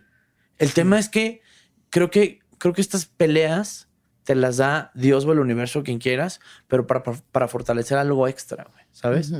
Y, y vo- volvemos al tema todavía antes. Todo salió desde la honestidad. Si yo hubiera tenido de verdad una agenda política secreta o un dinero que me hubiera dado un partido Mm. o alguna cosa chueca, yo hubiera tenido miedo. Ya, Pero como tú me puedes revisar, abajo de la cama no hay nada, güey. sí, Es I'm good. Sí. Y así en todos los escándalos que han salido, ¿no? Me pasaba mucho en el, cuando fue el Me Too. Le hablaron a, H- a HBO, le dijeron, oye, güey, este güey tiene algo. Le digo, cabrón, yo no veo una gana de que no sea consensuada, güey. I have nothing, güey. O sea, eres un güey del norte, ¿no? Si quieres, y aquí que es como empieza como este círculo a cerrarse, ¿no? ¿Qué aprendiste de, de, este- de estar en un matriarcado? Pues que a la mujer se respeta, güey, ¿no? ujú. Es tu pareja dale tus besos, no pasa nada, güey, pero con respeto. Entonces, creo que esto que nos está sucediendo ahorita, o que me está pasando ahorita, es el cúmulo de todos estos aprendizajes que tuve. Ya. Y es, y es, al final del día, creo yo, una de las más grandes cosas que pueden pasarte, que es tener la conciencia tranquila. Tener la conciencia. es divino, güey. Tiene sus chingadas, obvio, güey, pero ninguna es grave. ¿Me entiendes? No he matado a alguien, no me he robado cosas. O sea, volvemos al tema. O sea, moralmente, las cosas que creemos que están bien, pues han estado bien. Claro. Ajá. Tú puedes dormir tranquilo sabiendo mames, que, like haces- has hecho bien. Todo lo que has hecho, lo has hecho desde un lugar de donde Punto que no lo he hecho bien. Pero, este, no me arrepiento de nada de lo que he hecho. Mm, Y no creo que le haya hecho, no me ha chingado a gente, por ejemplo. Ok. Que se me hace muy importante. Ok. O sea, Sí, le has Actual- tirado al poder al final, Pues tirarle sí, al pues, poder. no, como, esta discusión sobre la comedia que hicimos, ¿a quién? Esto de hacer chistes misóginos, homofóbicos, no sé qué, es como, tira para arriba. O sea, si puedes, Tira para arriba, Tira para arriba, sí. ¿no? Tirarle Sí, a las es- estructuras. a tira para que arriba, tira para los lados. A los ¿Sabes que nos cómo? joden, no, al- no Ahora, a los jodidos. Es, y, es, y es un poco lo que me decía Trino cuando fue el chiste del, cho- del Chocoflan. Dice, es un mal chiste, güey. Si hubiera sido bueno, yo lo defendería. A mí Ya. se me hace malo incluso. Ya. Si tú dices un chiste misógino, homófobo, si está bueno, me voy a reír, güey. Perdón, ¿sabes? O sea, Louis C.K. es muy cagado, güey. Tiene comportamientos que no son este, del todo Del todo. ortodoxos, digámosle. Pero, güey, su eh, fucking... llamémosle sta- que no son ortodoxos. Vamos, dejémoslo ahí, Si ¿no? no es Algo que feo. Violentos, sí. Sí, violentos. ajá. Bastante incómodos. Pero lo- el Metropolitan estuvo cabrón. No creo que estén en el empate en, en algún sentido. A mí lo que se me hace más bien, sobre todo con este tema de la comedia que ahorita está con esta en la cultura de la cancelación, es la cultura de la cancelación falla desde el punto des- desde que no educa y simplemente da un manazo. Ya. Y no solo eso, güey. Opera desde un peor todavía peor. Querer cancelar con el lente de la modernidad al pasado, no mames, pues mata a tu abuelita, güey. ¿Me entiendes? Cancélala, güey. O sea, el rollo es, volvemos con ese tema. La empatía tiene que ser para adelante y para atrás, güey. Y lo decían lo mismo cuando fue lo de el tema de Apu, que cancelaron a Apu. ¿Cancelaron a Pu? claro, ¿Por cancelaron a Apu porque he talks like this and it's an stereotype, you know? Ah, Y entonces Apu dice eso, güey. Órale. Ah, Apu. Oye, Apu de los Simpsons. Apu, Apu de No, los Apu. Simpsons. Ok, ok. Y, y, y Apu decía eso, o sea, de güey, fueron 11 años de comedia y, es, y ahorita está mal. Pues bueno, a lo mejor se acabó, pero esto Pero, sucedía sí. antes. Sí. Entonces, yo, yo, yo la neta sí soy muy antiprogre en ese sentido. Ujú. Sobre todo, no, o sea, se me hace que they're fighting the good fight. Pero ya, sí, pero también es, tienes tan poquitos pedos que tu pedo es el lenguaje incluyente, dale gracias a Dios que esos son tus problemas. Claro, claro. Así, dale gracias a Diosito que tu pedo es que la gente no está hablando en la E. Sí. O sea, hay bandas que no tienen agua en Chimalhuacán. O sea, ¿sabes? O niñas que la están desapareciendo, gente buscando a su hermana, güey. Si tu pedo es la puta E, güey, dude, te está yendo de huevos en la vida. No, pues wow. No, pues wow. Wow. Este, sí, yo también creo que, como bien dice así Sansari en el último especial que hizo, eh, Sí. sobre no podemos juzgarnos con, o sea, juzgarnos hace 12 años con los ojos que tenemos hoy. ¿no? O sea, es, yo las cosas que escribía en Twitter cuando cotorreábamos en Twitter Imagínate, eran güey. No, atroces. yo borré. O sea. yo borré el 2010 para atrás, güey. Ah, de que bye, delete. No, y no delete, porque. delete, ajá, delete. ¿Sabes por qué? Porque no soy esa persona. Y te digo que me pasó algo bien, bien cañón. Cuando yo conocí al príncipe que es Jordi Rosado y las mierdas que yo eh, escribía de él en Twitter, le dije, dude, eres un amor de persona, güey. Perdón si llegas a leer algo del. Y me dijo así de, dude, no, No hay problema. O sea, come on. Claro. Cambias, güey. Y es lo que dice, y te recomiendo un stand-up que es precioso que se llama Complicated Apes, De este Ryan Callen ok. que dice eso, I'm ever changing as a river. Dice, no me juzgues siempre. como un pronombre, no soy un pronombre. Uno güey". no se baña en el mismo río dos veces. Pues sí, el tema es que, o sea, y- y el- el- la única manera de, de que el agua es mal es cuando se estanca, cabrón. Exacto. Entonces, es, creo que el, el- el- y hablando de eso, tanto para el cancel culture como para el trans, como para el papá del trans, güey. Todos estamos aprendiendo, hasta tú, cabrón.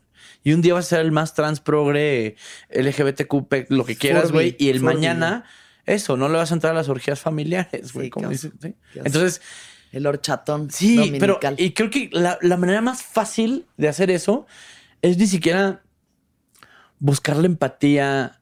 Espera, buscar la empatía hacia adelante y detrás. Es de, güey, ama a la banda, güey.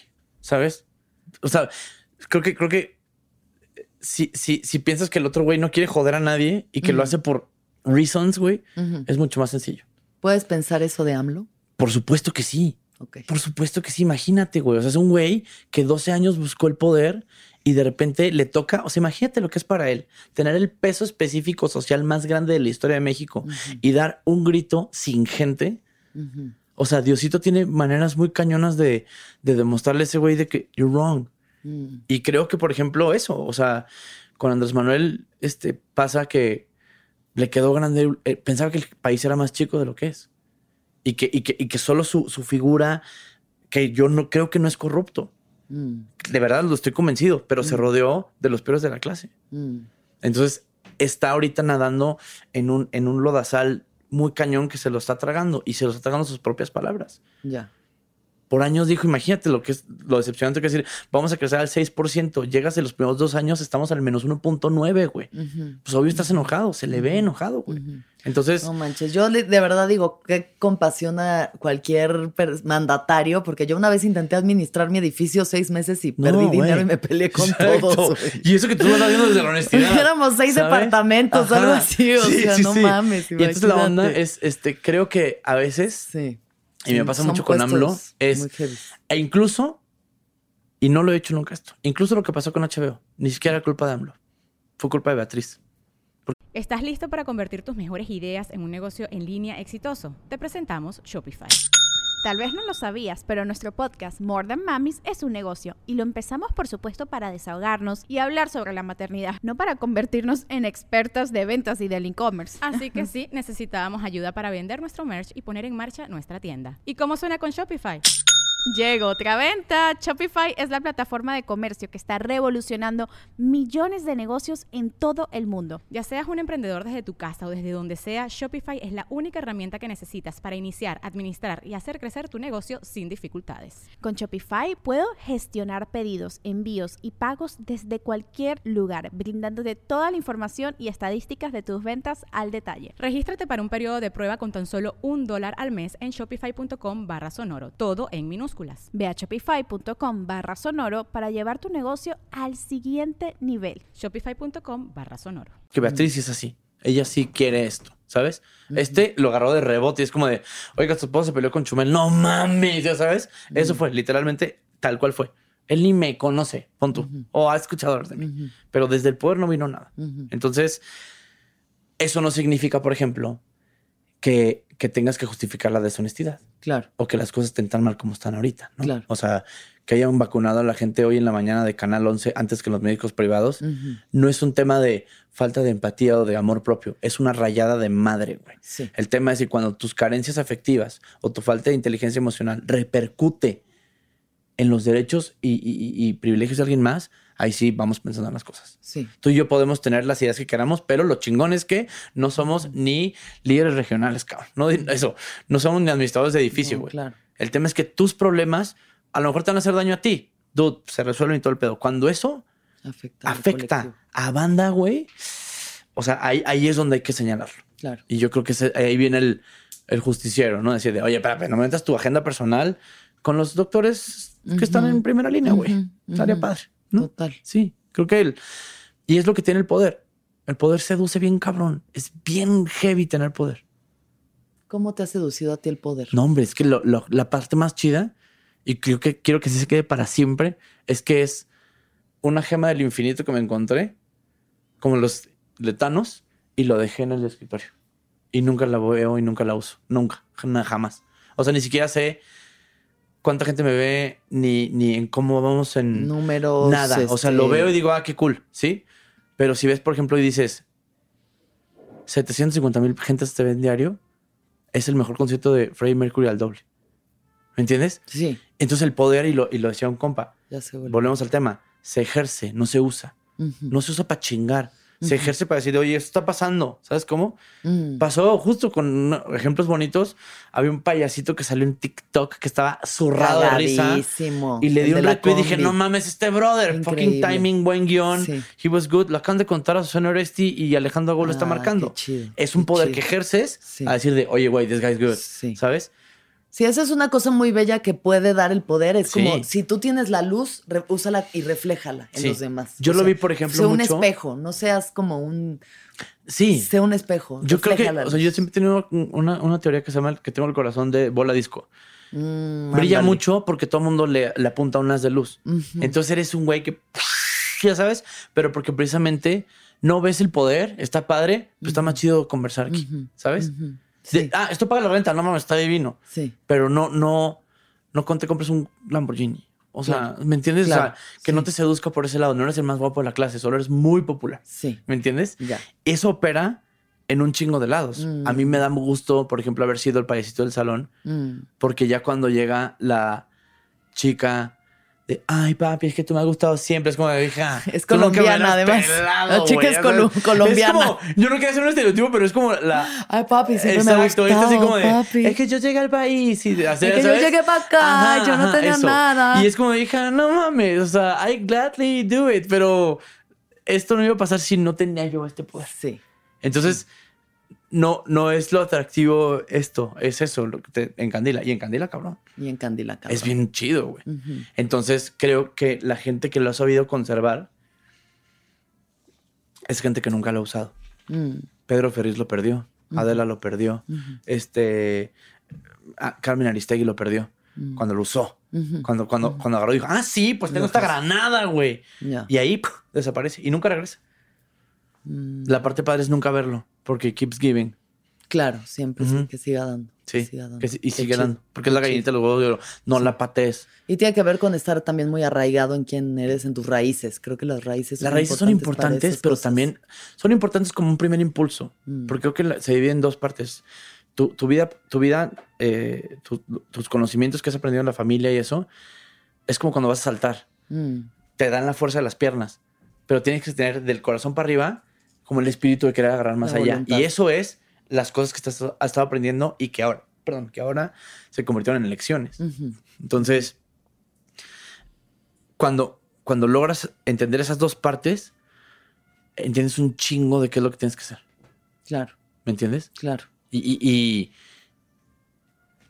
y que, que va hacia otro lado mucho más cabrón. Yo tenía una, una epifanía una vez que fui a un viaje, este, y dije, güey, ¿por qué Donald Glover hace tantas cosas y yo tan poquitas, güey? ¿No? Y dije, ¿por qué ese güey es tan fucking genio, güey? Y yo tengo un estudio ¿no? igual y tengo, o sea, vergas, ¿por qué no estoy escribiendo Deadpool, güey? Ya sabes. Sí. Y dije, claro, el tiempo. Que en lo que yo estoy en un party, ese güey está echando todo abdominal, Claro. ¿sabes? Claro. Entonces, lo único que puedes moldear, platicar con mi amiga Anaís, es el futuro.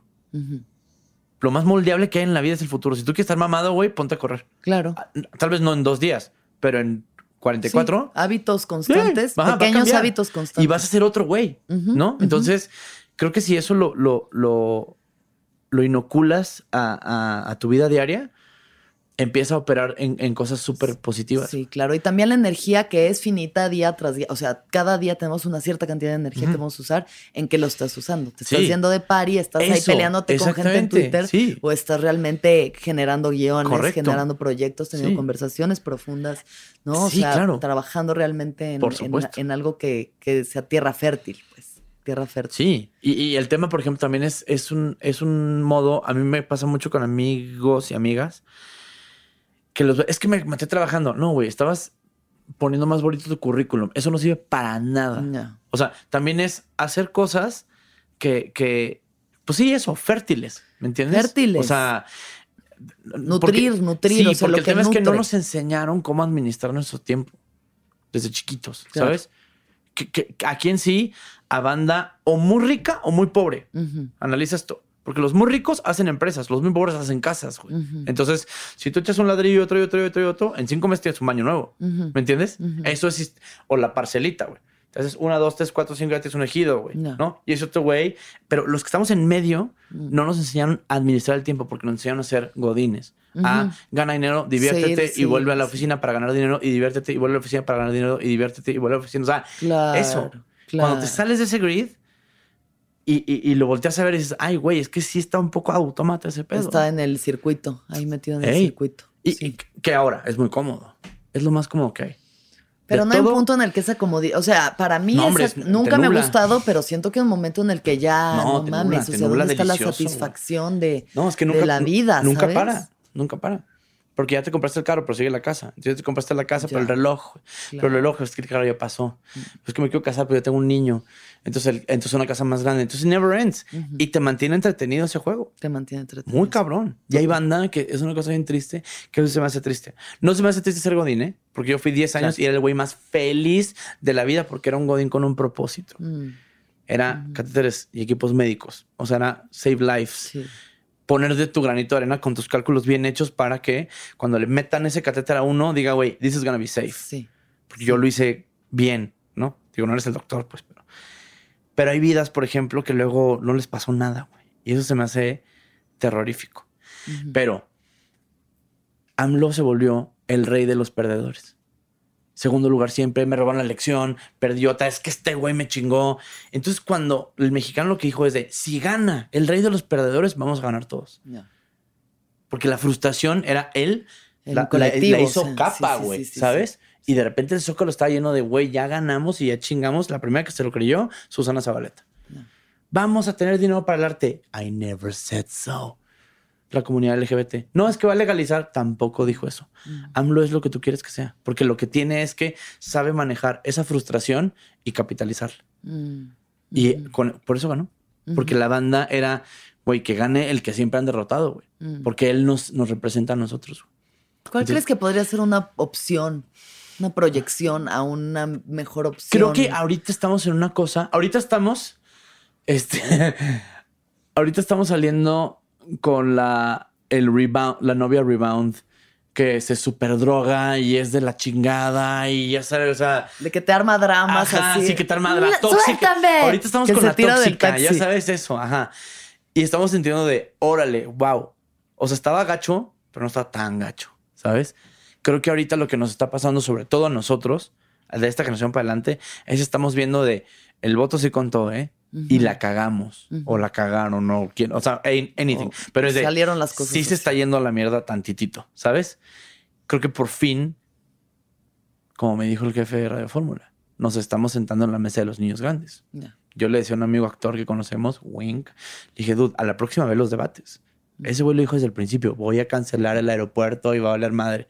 Llega y lo cancela, es como de, güey, no mames que lo cancelas. Güey, te dije, all the time. El tema es que cuando tú en un debate dices Ricky Riquín Canallín, ¡ah, qué cagado! Vamos a ver cuando esté en la silla, mi bro. Eso es lo que pasa cuando alguien que no tiene un plan gana. No tiene un plan. ujú. Es, hace campaña por siempre. La lección y la opción es exigirle al güey que quiera ganarse la confianza de nuestro voto para subsecuentemente tener una posición de poder, es gánate ese poder. Y más te vale, güey, que las agendas que yo apoyo estén en tu, en tu currículum, güey. Porque es lo que a mí me interesa, güey. Si te interesa legalización, Claro, tema LGBT, claro, inclusión, güey, sí, vota por el güey que la traiga, güey. Claro. Y si la trae es de, oye, güey, tú me dijiste esto, ¿eh, güey? Be accountable. O si no, a la verga, ¿eh? No. Esa es la parte padre con, con el sistema democrático mexicano. Es el único momento en el que Carlos Slim, Alexis de y Chumel Toro son iguales. el voto que está, o sea, es el mismo. El voto cuenta igual. Entonces creo que es el universo nos está dando una acción muy, muy importante, ¿no? Este, no votes enojado, porque luego vivimos un sexenio de enojo. Sí, pues bueno, es que también las cosas van llevando hacia cierto lugar y cuando estás como casi arrinconado de, a ver, esta, ¿cuál es la otra salida que quedaba? Ay, Exacto. no, Si no, manches. o, o sueltas vergazos para oh salir. my God, ¿no? Y también yo creo que hacen falta como, pues sí, dirigentes Claro. jóvenes, jóvenes, No, y gente, gente con ideas O sea, basta nuevas, de- propuestas. sí. Porque obviamente es como lidiar con tu abuelo de que no, abuelo, ya no se dice, no es un señor, señora, es una mujer. Sí, ándale. Saludos a mis papás. Este, Señor, señora. Señor, señor. Entonces, como que sí, pues bueno, esperemos que a través de ha- hacernos responsables cada uno desde la individualidad, porque al final, eh, si nosotros hacemos lo mismo, es que la culpa la tiene el otro, es, Es lo la mismo misma moneda. pedo. Entonces, El tema es hacerse responsables, ser congruentes. Sí, eso. Y el tema es eso. O sea, banda que dice, no, es que este, yo no sé por quién votar. ¿Ya investigaste? No, güey. Ni siquiera has entrado al portal del IFE que te da toda la información, güey. O sea, también no nos hagamos pendejos si no tenemos 14 años, güey. No No, tenemos 14 no, somos niños ponquetos diciendo, ah, fuck the system. Güey, vives en un system. Cut y tienes my life into pieces. Y tienes un trabajo y a lo mejor tienes una familia. Es como de, dude, chido el punk, está padre, pero pues hay que empezar a jalar a las 10 de la mañana. ¿no? Sí, Entonces, Hay que pensar en todos. eso. Mm. Y eso, y sobre todo lo que decías ahorita como corolario es desde la individualidad, saber que todos somos una misma fuerza. Y, y- y el mensaje conciliador es el siguiente. Todos queremos lo mismo. Hasta AMLO. Bienestar.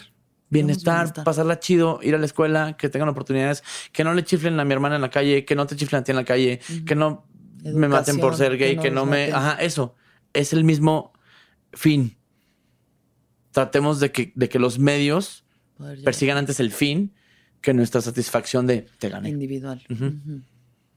Chumi, ¿te puedo preguntar sobre tu mamá? Sí, claro. ¿Me quieres hablar de tu mamá? No, hombre, es la cosa más divina que no. Cuéntame. Mi mamá falleció cuando falleció. Este, como hace 10 años. Ni sé. Se te borra la fecha. A mí se me borra. O sea, no me acuerdo ni bien. Era muy cagada. Creo que ella le heredé el humor inteligente y la. O sea, sí, sí creo que yo tengo una creencilla de que todo el mundo tenemos un superpoder que no es volar. O sea, es como una cosa, como una cualidad. Y el mío es la alegría. Mm, Siempre estoy alegre. mm, O sea, aunque, aun- aunque esté triste, no soy tirado en el suelo de tristeza. Claro. Y creo que eso se lo heredé a ella. ¿Pero qué me quieres preguntar? ¿Cómo fue el proceso de que se enfermara, de que muriera? Bien raro y bien rápido. Por favor, chéquense. O sea, es eso. Cheques. No se checaba. no se checaba. Cáncer de todo. Pero cuando se lo detectaron, ya estaba Por- mil. Y era literal un tema de chequeos anuales. güey. O sea, yo tengo ahorita el reclamo hacia el espíritu de mi mamá de pendeja. Estaba bien pelada, güey. Cada año. año, cabrón, te hacen tu cosa esa horrible que les hacen pobres mujeres. Pero, dude, me puedo haber evitado cosas, güey, science, ¿no? Eh, creo que el, el proceso, no, pues no es un proceso, es- que, es que los días pasan, güey. Está bien raro. O sea, Mm. solo estás ahí viendo al pajarito morirse. Eso está cabrón. Mm, mm. Y es tremendo porque tú decides separar la realidad, afrontarla o, o negarte y pensar, por ejemplo, eso. Si yo tengo formación católica, muchos de mis familiares pedían un milagro. Claro. Y yo dije, no, el milagro fue la vida de esta vieja. Sí. Esto va a pasar. Entonces, darte cuenta de eso es durisísimo, Mm, eh, sobre todo porque hay un countdown, ¿sabes? Y lo estás viendo en primera fila. A mí me pasó, por ejemplo, una lección bien importante. Yo nunca fui el más valiente de nada. De nada. Ni era el mejor anotador del equipo, ni era el güey que se peleara. Pero cuando ella estaba enferma de cáncer, I was front line, bro. ¿Sabes? Enfrentito, allí con ella en las noches, por ejemplo, me pasaba. Y eran las partes más difíciles. Pero yo sé una cosa, que le sé cortar la cola del sentimiento. Y era de, güey, esto está pasando. Y me tocó decirle a toda mi familia, güey. A mis hermanas, güey Que estaba enferma tu mamá. que no, que no le iba a armar, güey. O sea, imagínate, ese- es un, es, es el, le estás a punto de atropellar la vida a tu hermanita. Sí. O sea, y me acuerdo que me decía mi hermana, dice, entonces cuando me case no me va a entregar mi mamá. Güey, échate ese puñal, güey. Le dije, no, mi gorda. Pero me da la oportunidad de ser yo el que vaya. ¿no? Entonces, fue durísimo. Fueron rollos bien cabrones. Y me decía un cuate mío, ¿no? Dice, güey, ¿cómo aguantaste, güey? Digo, you just do. Ahí está. O sea, ¿sabes? O sea, no es una cosa que te cuestiones de es que qué difícil todo esto. No, güey, ¿sabes qué? Tu jefa está muriendo. O te accionas o te vuelves víctima de este pedo, güey. ¿Me entiendes? Entonces lo que decidí es la parte padre, volvemos al tema este. Yo la amé todos los días de su vida, todos los días de su vida. Y la amé como lo que más he amado en la tierra, güey. Entonces, cuando muere o cuando falta, cuando se enferma, yo no tenía un grudge de nada. No tenía un resentimiento de, mamá, es que nunca hablamos de esto. Oye, mamá, es que hubiera pasado más tiempo contigo. Mamá, te hubiera abrazado más. Yo me harté de abrazarla y de besarla y de platicar con ellos todos los días que vivió ese señor en mi casa. Era la joya de mi corona. No te equivoques, güey. Cuando falta no tener una cosa que reclamarle a la vida, ni a Dios, ni al cáncer, ni a ella, es precioso, güey. Porque luego se vuelve, no se vuelve un fantasma, güey, se vuelve una medalla que traes, ¿me entiendes? Creo que la gente cuando tiene esas experiencias que todos las vamos a tener porque todos las vamos a tener. Sí. Inequívocamente, este, inescapablemente y va a doler un vergo, güey. Sí. Un vergo va a doler. sí. En el momento en que, en que asumes que eso va a pasar, estás del otro lado porque estás con ella.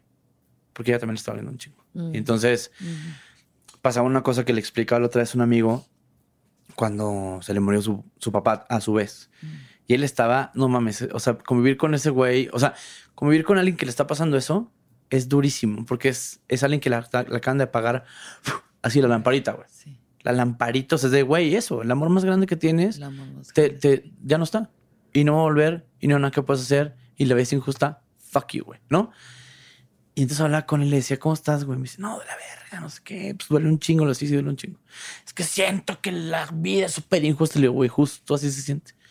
Y este güey se quejaba y se quejaba yo le decía, de, güey, Sí. exactamente, es el comal, güey, ¿eh? es el comal. Y me dijo de pronto, gracias, cabrón. Le digo, por, es la primera persona que me dice que duele de la verga y que no puede, es- no puedo escapar de esto. Porque la banda dice, ay, no, confía, está en un mejor lugar. Sí, güey, pero yo estoy aquí, güey, y me está hablando un putero. Entonces lo que le dije a este güey, le digo, mira, gordo, esto te está pasando y no hay nada que yo pueda hacer para reach you out. Mm. Aquí estoy, cabrón, no mames, vamos a platicar. Esta plática se te va a olvidar. A mí se me olvidaron todas las pláticas que tuve. No con ni qué día se murió. Así de, así de desconexión. Nada más entiende que ahorita tienes una cicatriz, gordo. Esta es tu noche en la jungla. La tienes que tener. Todo mundo la tiene que tener solito en la jungla. Está lloviendo, estás en la liana, no has comido nada. You have to have it. Pero mañana se seca uno las lágrimas y buscas de comer. Sí. Porque se tiene que sobrevivir. Porque se hubiera deseado, en, el- en ese caso, tu papá para ti o mi mamá para mí. Ella me crió como un chingón. ¿Sabes que su hijo? Una verga, güey. ¿Me entiendes? Me dio valores, me dio cariño, me amó hasta, el, hasta el que, donde pudo. ¿Qué tengo que hacer con eso? Honrarla, güey. Y cada vez que apunto procuro meterla de tres, güey. Porque las lecciones que me dio mi mamá Elisa tienen que tener un eco en quien soy yo ahorita. Mm. Y si tú me ves, güey, tu hijo es un cabrón, ¿por qué? Pues porque mi mamá es una, era una reina, güey, ¿sabes? Y le decía a este amigo, le digo, es como si tienes una cicatriz ahorita en tu cara. Te la hicieron pues con un cuchillo, güey. No estás monstruo, no estás horrible, no hay cicatricure que te lo va a quitar, solo entiende que esa es tu cara ahora. Hay que vivir con esa cara. Mm. No estás feo, no, estás- no, no estás monstruoso, güey. Nomás es tu cara ahorita. Ujú. Porque hay banda, Alex, que. Te voy a platicar una de mis teorías más que me han ser- servido mucho a mí. La vida es como una casa, ¿no? Imagínate una casa como esas de Wes Anderson que tiene muchos cuartos, ¿no? Y cada cuarto es un aspecto en tu vida. Un cuarto son tus amigos, tú misma, tu espiritualidad, tu sexualidad, tu party, tus drogas, tus excesos, tus miedos, tus inseguridades. Y ahorita, tu cuarto, con la muerte de alguien, está negro.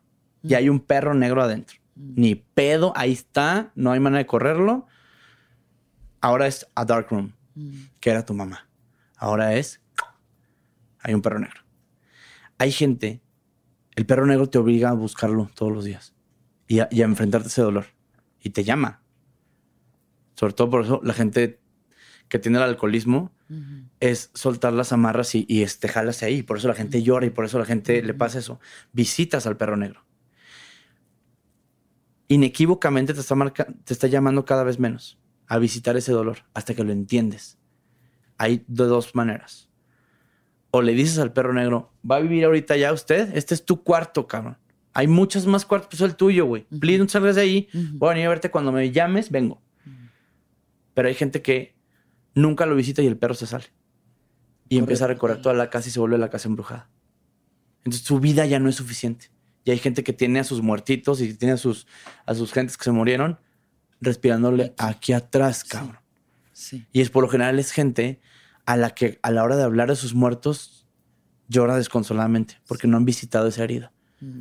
A mí no se me quebra la voz ni una sola vez porque la herida la, la tengo enfrentito. La estás viendo, la has estado viendo todas estas dos horas. ¿Me entiendes?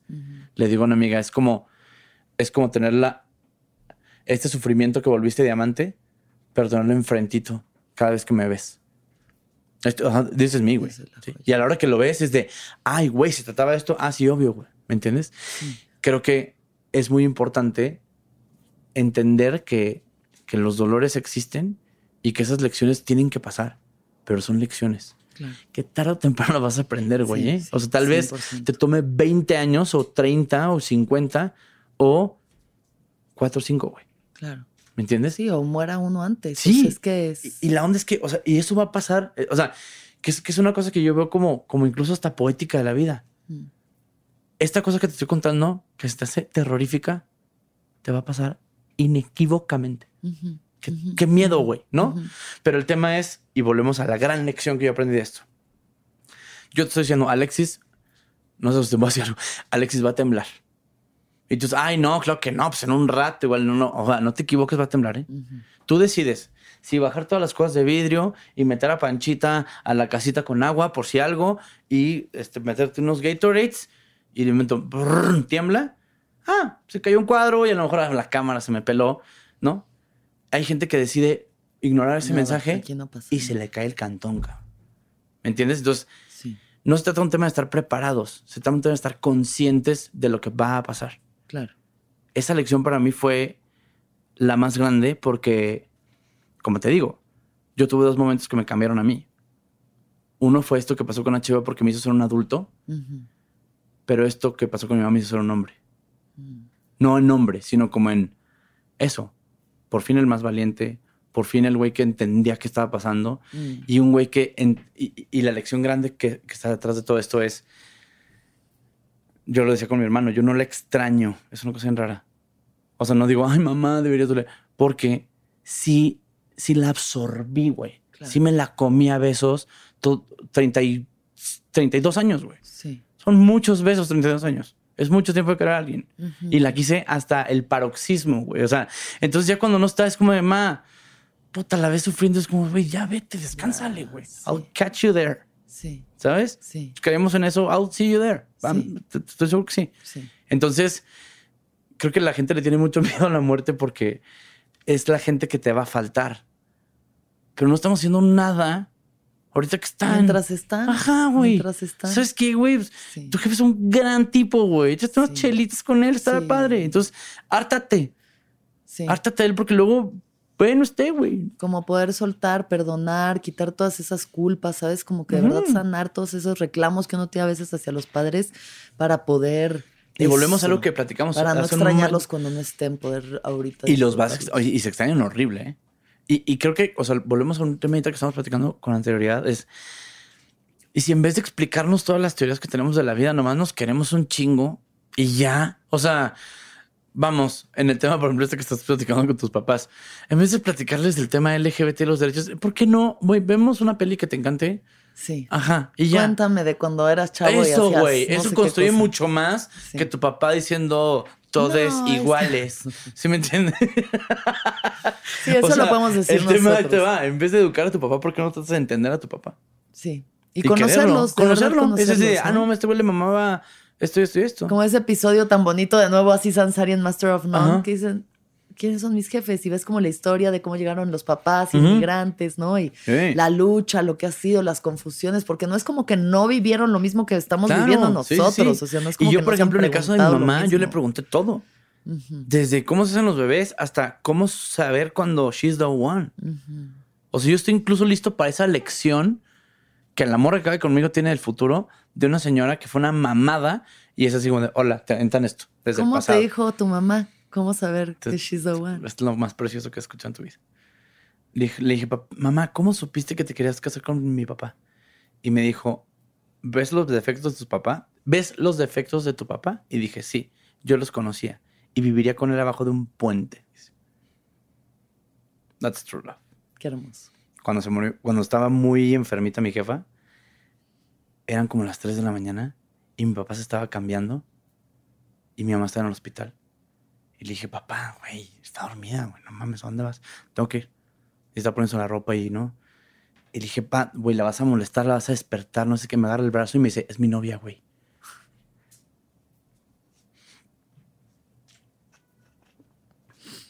Qué cabrón, ¿verdad? Entonces imagínate llegar al hospital a las 8, que me tocaba mi guardia, y está mi jefe acostado en una sleeping bag, agarrado del meñique de una señora enferma. Yo viví el amor en primera fila de onda. Qué tremendo, ¿ah? Sí. Sí, entonces por eso digo que eso es una dificultad grandísima. Es una herida bien tremenda. Pero la viví desde el amor. Entonces, tú me dices, güey, ¿qué tuviste de, de- de cosas feas en la vida? Ah, tuve la más fea de todas, güey. As a team. Mm, Eso fue cabrón. mm. O sea, regresar del funeral y abrazar a todos mis hermanos y decir de, güey, she was a great girl. Nada, o sea, ni un reclamo de, no mames, vale. O sea, eso. No vivió nadie, creo, con reclamos, Sí. ¿no? Y le dije a todos mis hermanos, aguas con mi jefe, le digo, porque este güey sí quiere envejecer con ella, ¿eh? A ti te murió la jefa, pero tu vida sigue. Este güey se le paró ahorita Sí. la vida en este momento. Sí. Eso yo creo que es una cosa que, que- que eso sí debe ser lo peor que te puede pasar, Claro. Sí, bueno. ¿no? O sea, Ajá. ¿y cómo está tu papá? Bien, bien, bien, Sí. bien. O sea, digo, güey, tomó tiempo, ¿sabes? Claro. Mucho. Pero creo que. Creo que ella se encargó de que. de que estuviera bien. O sea, como que sí dejó todo muy ordenado. Bendito. Sí, no, no, es una chingona, güey. O sea, y era muy sabia en ese sentido. Sí. Y lo, y lo hizo a él, sobre todo, más que a todos, tener una inteligencia emocional que, que requería un poquito más que a nosotros. Ya. Porque para nosotros era la mamá. Para él era I'm the love of your life, güey. Entonces creo que no sé qué se dijeron, no sé qué pasó, pero el- sí, sí, sí hubo tranquilidad. No pronta y expedita, pero sí tomó tiempo. Qué chido. Qué cabrón, ¿va? Sí. Sí, sí, son, son, son cosas bien, bien padres. O sea, pues sí, son padres, porque, porque yo, yo me acuerdo que le decía una vez a, a un padre con el que platicaba, le digo, padre, es que este bien, dice, sí, me dice, no se murió el perro, güey. O sea, ¿me entiendes? Obviamente es un mega vergadazo, güey. Claro. Nada más claro. admítelo como tal. No te hagas el chingón, no te hagas el fuerte, güey. Date chance de chillar. Mm. Eso, o sea, Mm. eh, eh, creo que. Sí, atraviésalo. Atraviésalo. Y ámalo, güey. Claro. Y ves esta cicatriz porque es tu cara ahora, güey. Y profundo, además. Sí, no, no, lo, lo más profundo que hay. Lo que más volvemos al tema de, de eso, de los haters y de todo. Es de lo que le decía un día a Jordi. Le digo, ¿cómo crees que me vas a poder herir, mi bro? O sea, ¿crees que un comment, crees que me quitas un programa de HBO me va a hundir, güey? Ya. Ya he estado en el infierno, cabrón. Esto me hace un calzo, un pinche programa de HBO, güey. Puedo perder todas las chamas y me pongo a vender burritos en la esquina, güey. Mm. Ya viví through pain itself, Mm. ¿sabes? Ya conozco el dolor así, güey. O sea, le- me echo un café con ese güey. Claro. ¿Me entiendes? Sí. Eso creo que es. es te, te- te- te fortalece el espíritu, ¿no? Uf. Gracias. no, no, no. Creo que todo el mundo necesitamos escucharlo eso de, de repente. Sí. Porque perdemos un chingo la brújula Se nos va la onda. Ey. Fuerte. y, y pensamos que nuestros problemas son unos. Y, y hay banda que, eso, sobre todo con, con este COVID que está pasando, que nos tocó a muchos, a otros, bendito Dios, no. Sí, Pero hubo banda, eso, güey, era, era un. perdió todo. Ajá, perdió todo. Sí. Y no era ni siquiera eso, güey, de, de, de- de perder la, el trabajo, de Sí, perder la sí, casa, la perder a, la- familia. a tu papá, A tu mamá, a tu, carnal. papá. Em, eh, tú, tú contagiar, ¿no? O Sí, sea, Imagínate, esos casos si- sillas vacías, no hay, nada más, no hay nada más feo que la silla vacía. Ese síndrome es cabrón. Ahí había alguien y ahora ya no hay nadie.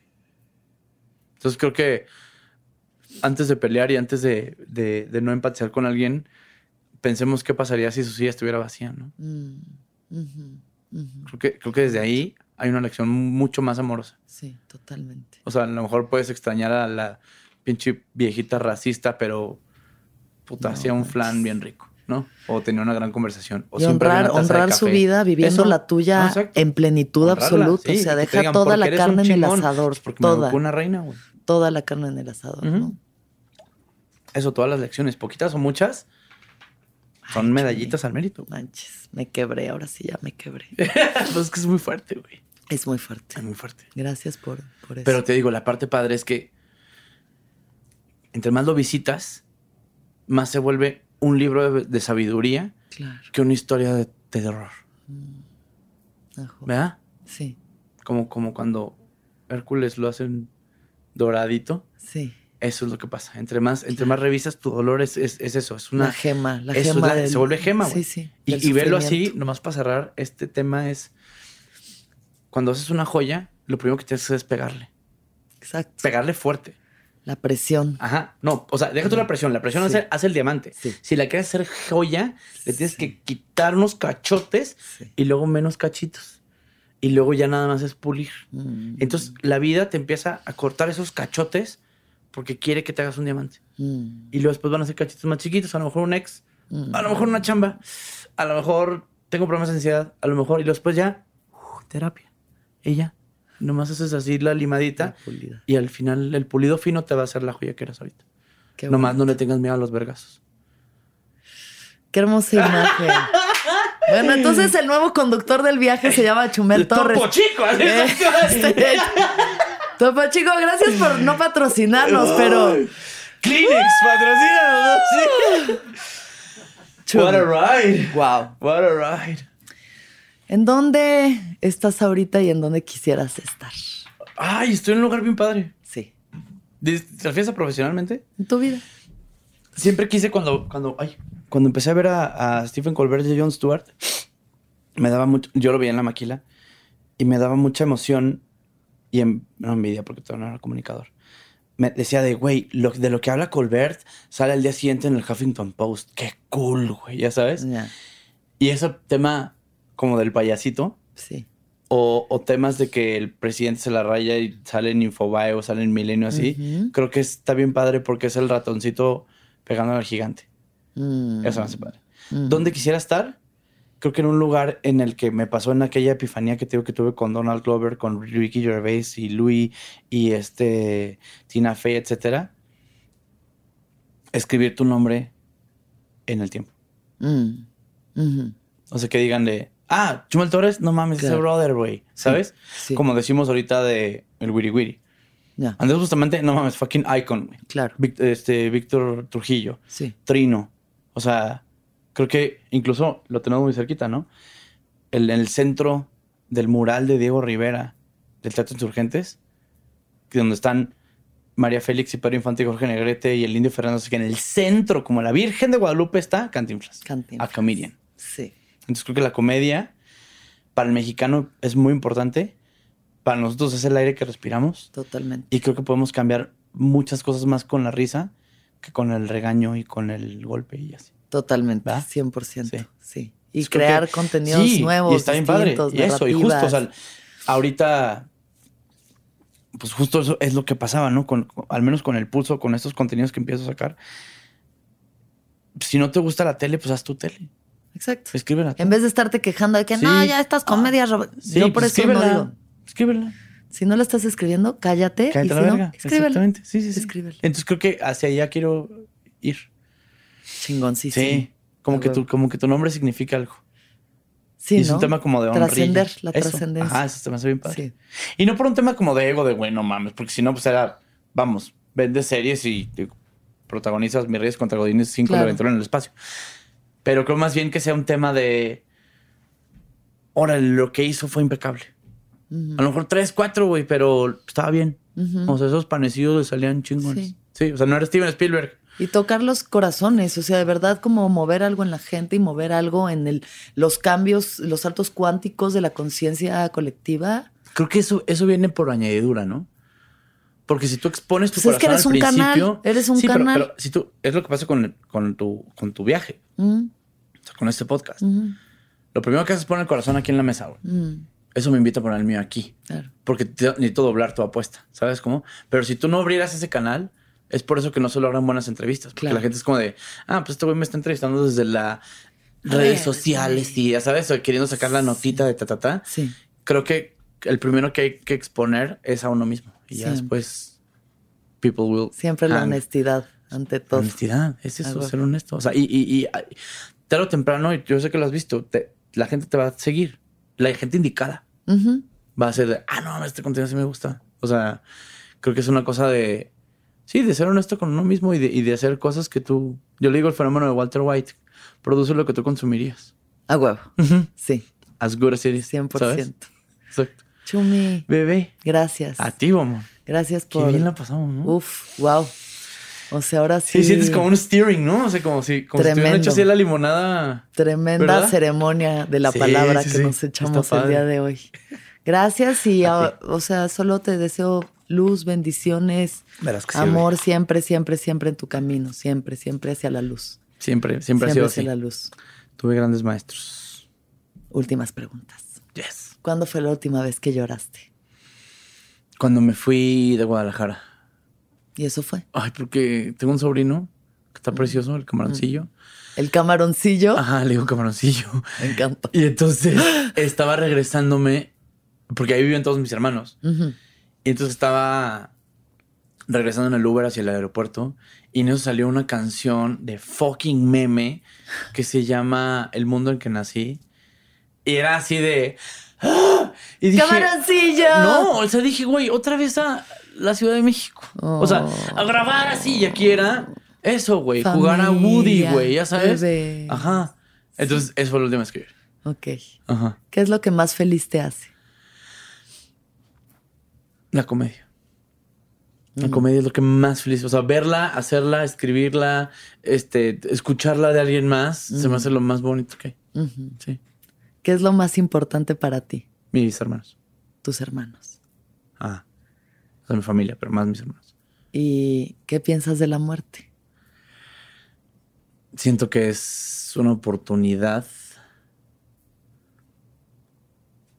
Antes de morirte, es una oportunidad para hacer las cosas bien. Es una misión. Porque es el fin. El fin es siempre es el mismo. Después de morir, es una incógnita. El momento de morir es una incógnita. Pero después de morir, debe ser una cosa cabrona porque nadie se ha regresado. ¿No? Debe ser Six Flags, cabrón. Porque nadie ha dicho de, ¡Ey! Estoy vivo otra vez. bueno, dicen que Jesucristo sí lo hizo, pero luego se fue otra ¿Quién vez. sabe? No, sé. Pero no. siento que eso, o sea, la- es La- una cosa ineludible. Creo que lo, lo expusimos bastante ahorita, pero no hay que tenerle miedo. Es una cosa que va a pasar.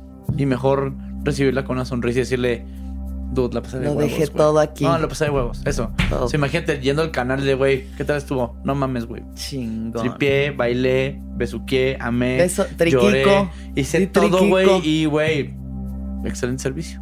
A huevo. Muchas gracias, A ti, Chumel. Gracias, gracias, gracias, gracias. Uy, qué tremendo estuvo, ¿no? Te quiero, te honro Gatibomba.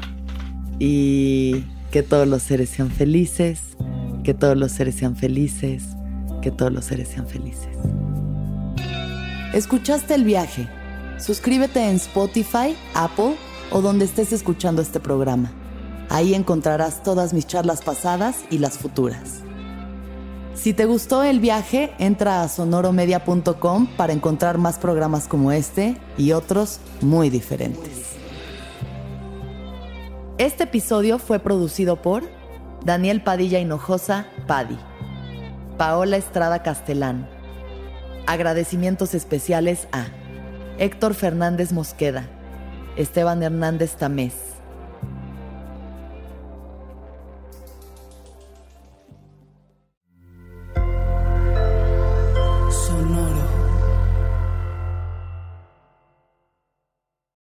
¿Estás listo para convertir tus mejores ideas en un negocio en línea exitoso? Te presentamos Shopify. Tal vez no lo sabías, pero nuestro podcast More Than Mamis es un negocio y lo empezamos por supuesto para desahogarnos y hablar sobre la maternidad, no para convertirnos en expertas de ventas y del e-commerce. Así que sí, necesitábamos ayuda para vender nuestro merch y poner en marcha nuestra tienda. ¿Y cómo suena con Shopify? Llegó otra venta. Shopify es la plataforma de comercio que está revolucionando millones de negocios en todo el mundo. Ya seas un emprendedor desde tu casa o desde donde sea, Shopify es la única herramienta que necesitas para iniciar, administrar y hacer crecer tu negocio sin dificultades. Con Shopify puedo gestionar pedidos, envíos y pagos desde cualquier lugar, brindándote toda la información y estadísticas de tus ventas al detalle. Regístrate para un periodo de prueba con tan solo un dólar al mes en shopify.com barra sonoro, todo en Ve a shopify.com barra sonoro para llevar tu negocio al siguiente nivel. Shopify.com barra sonoro.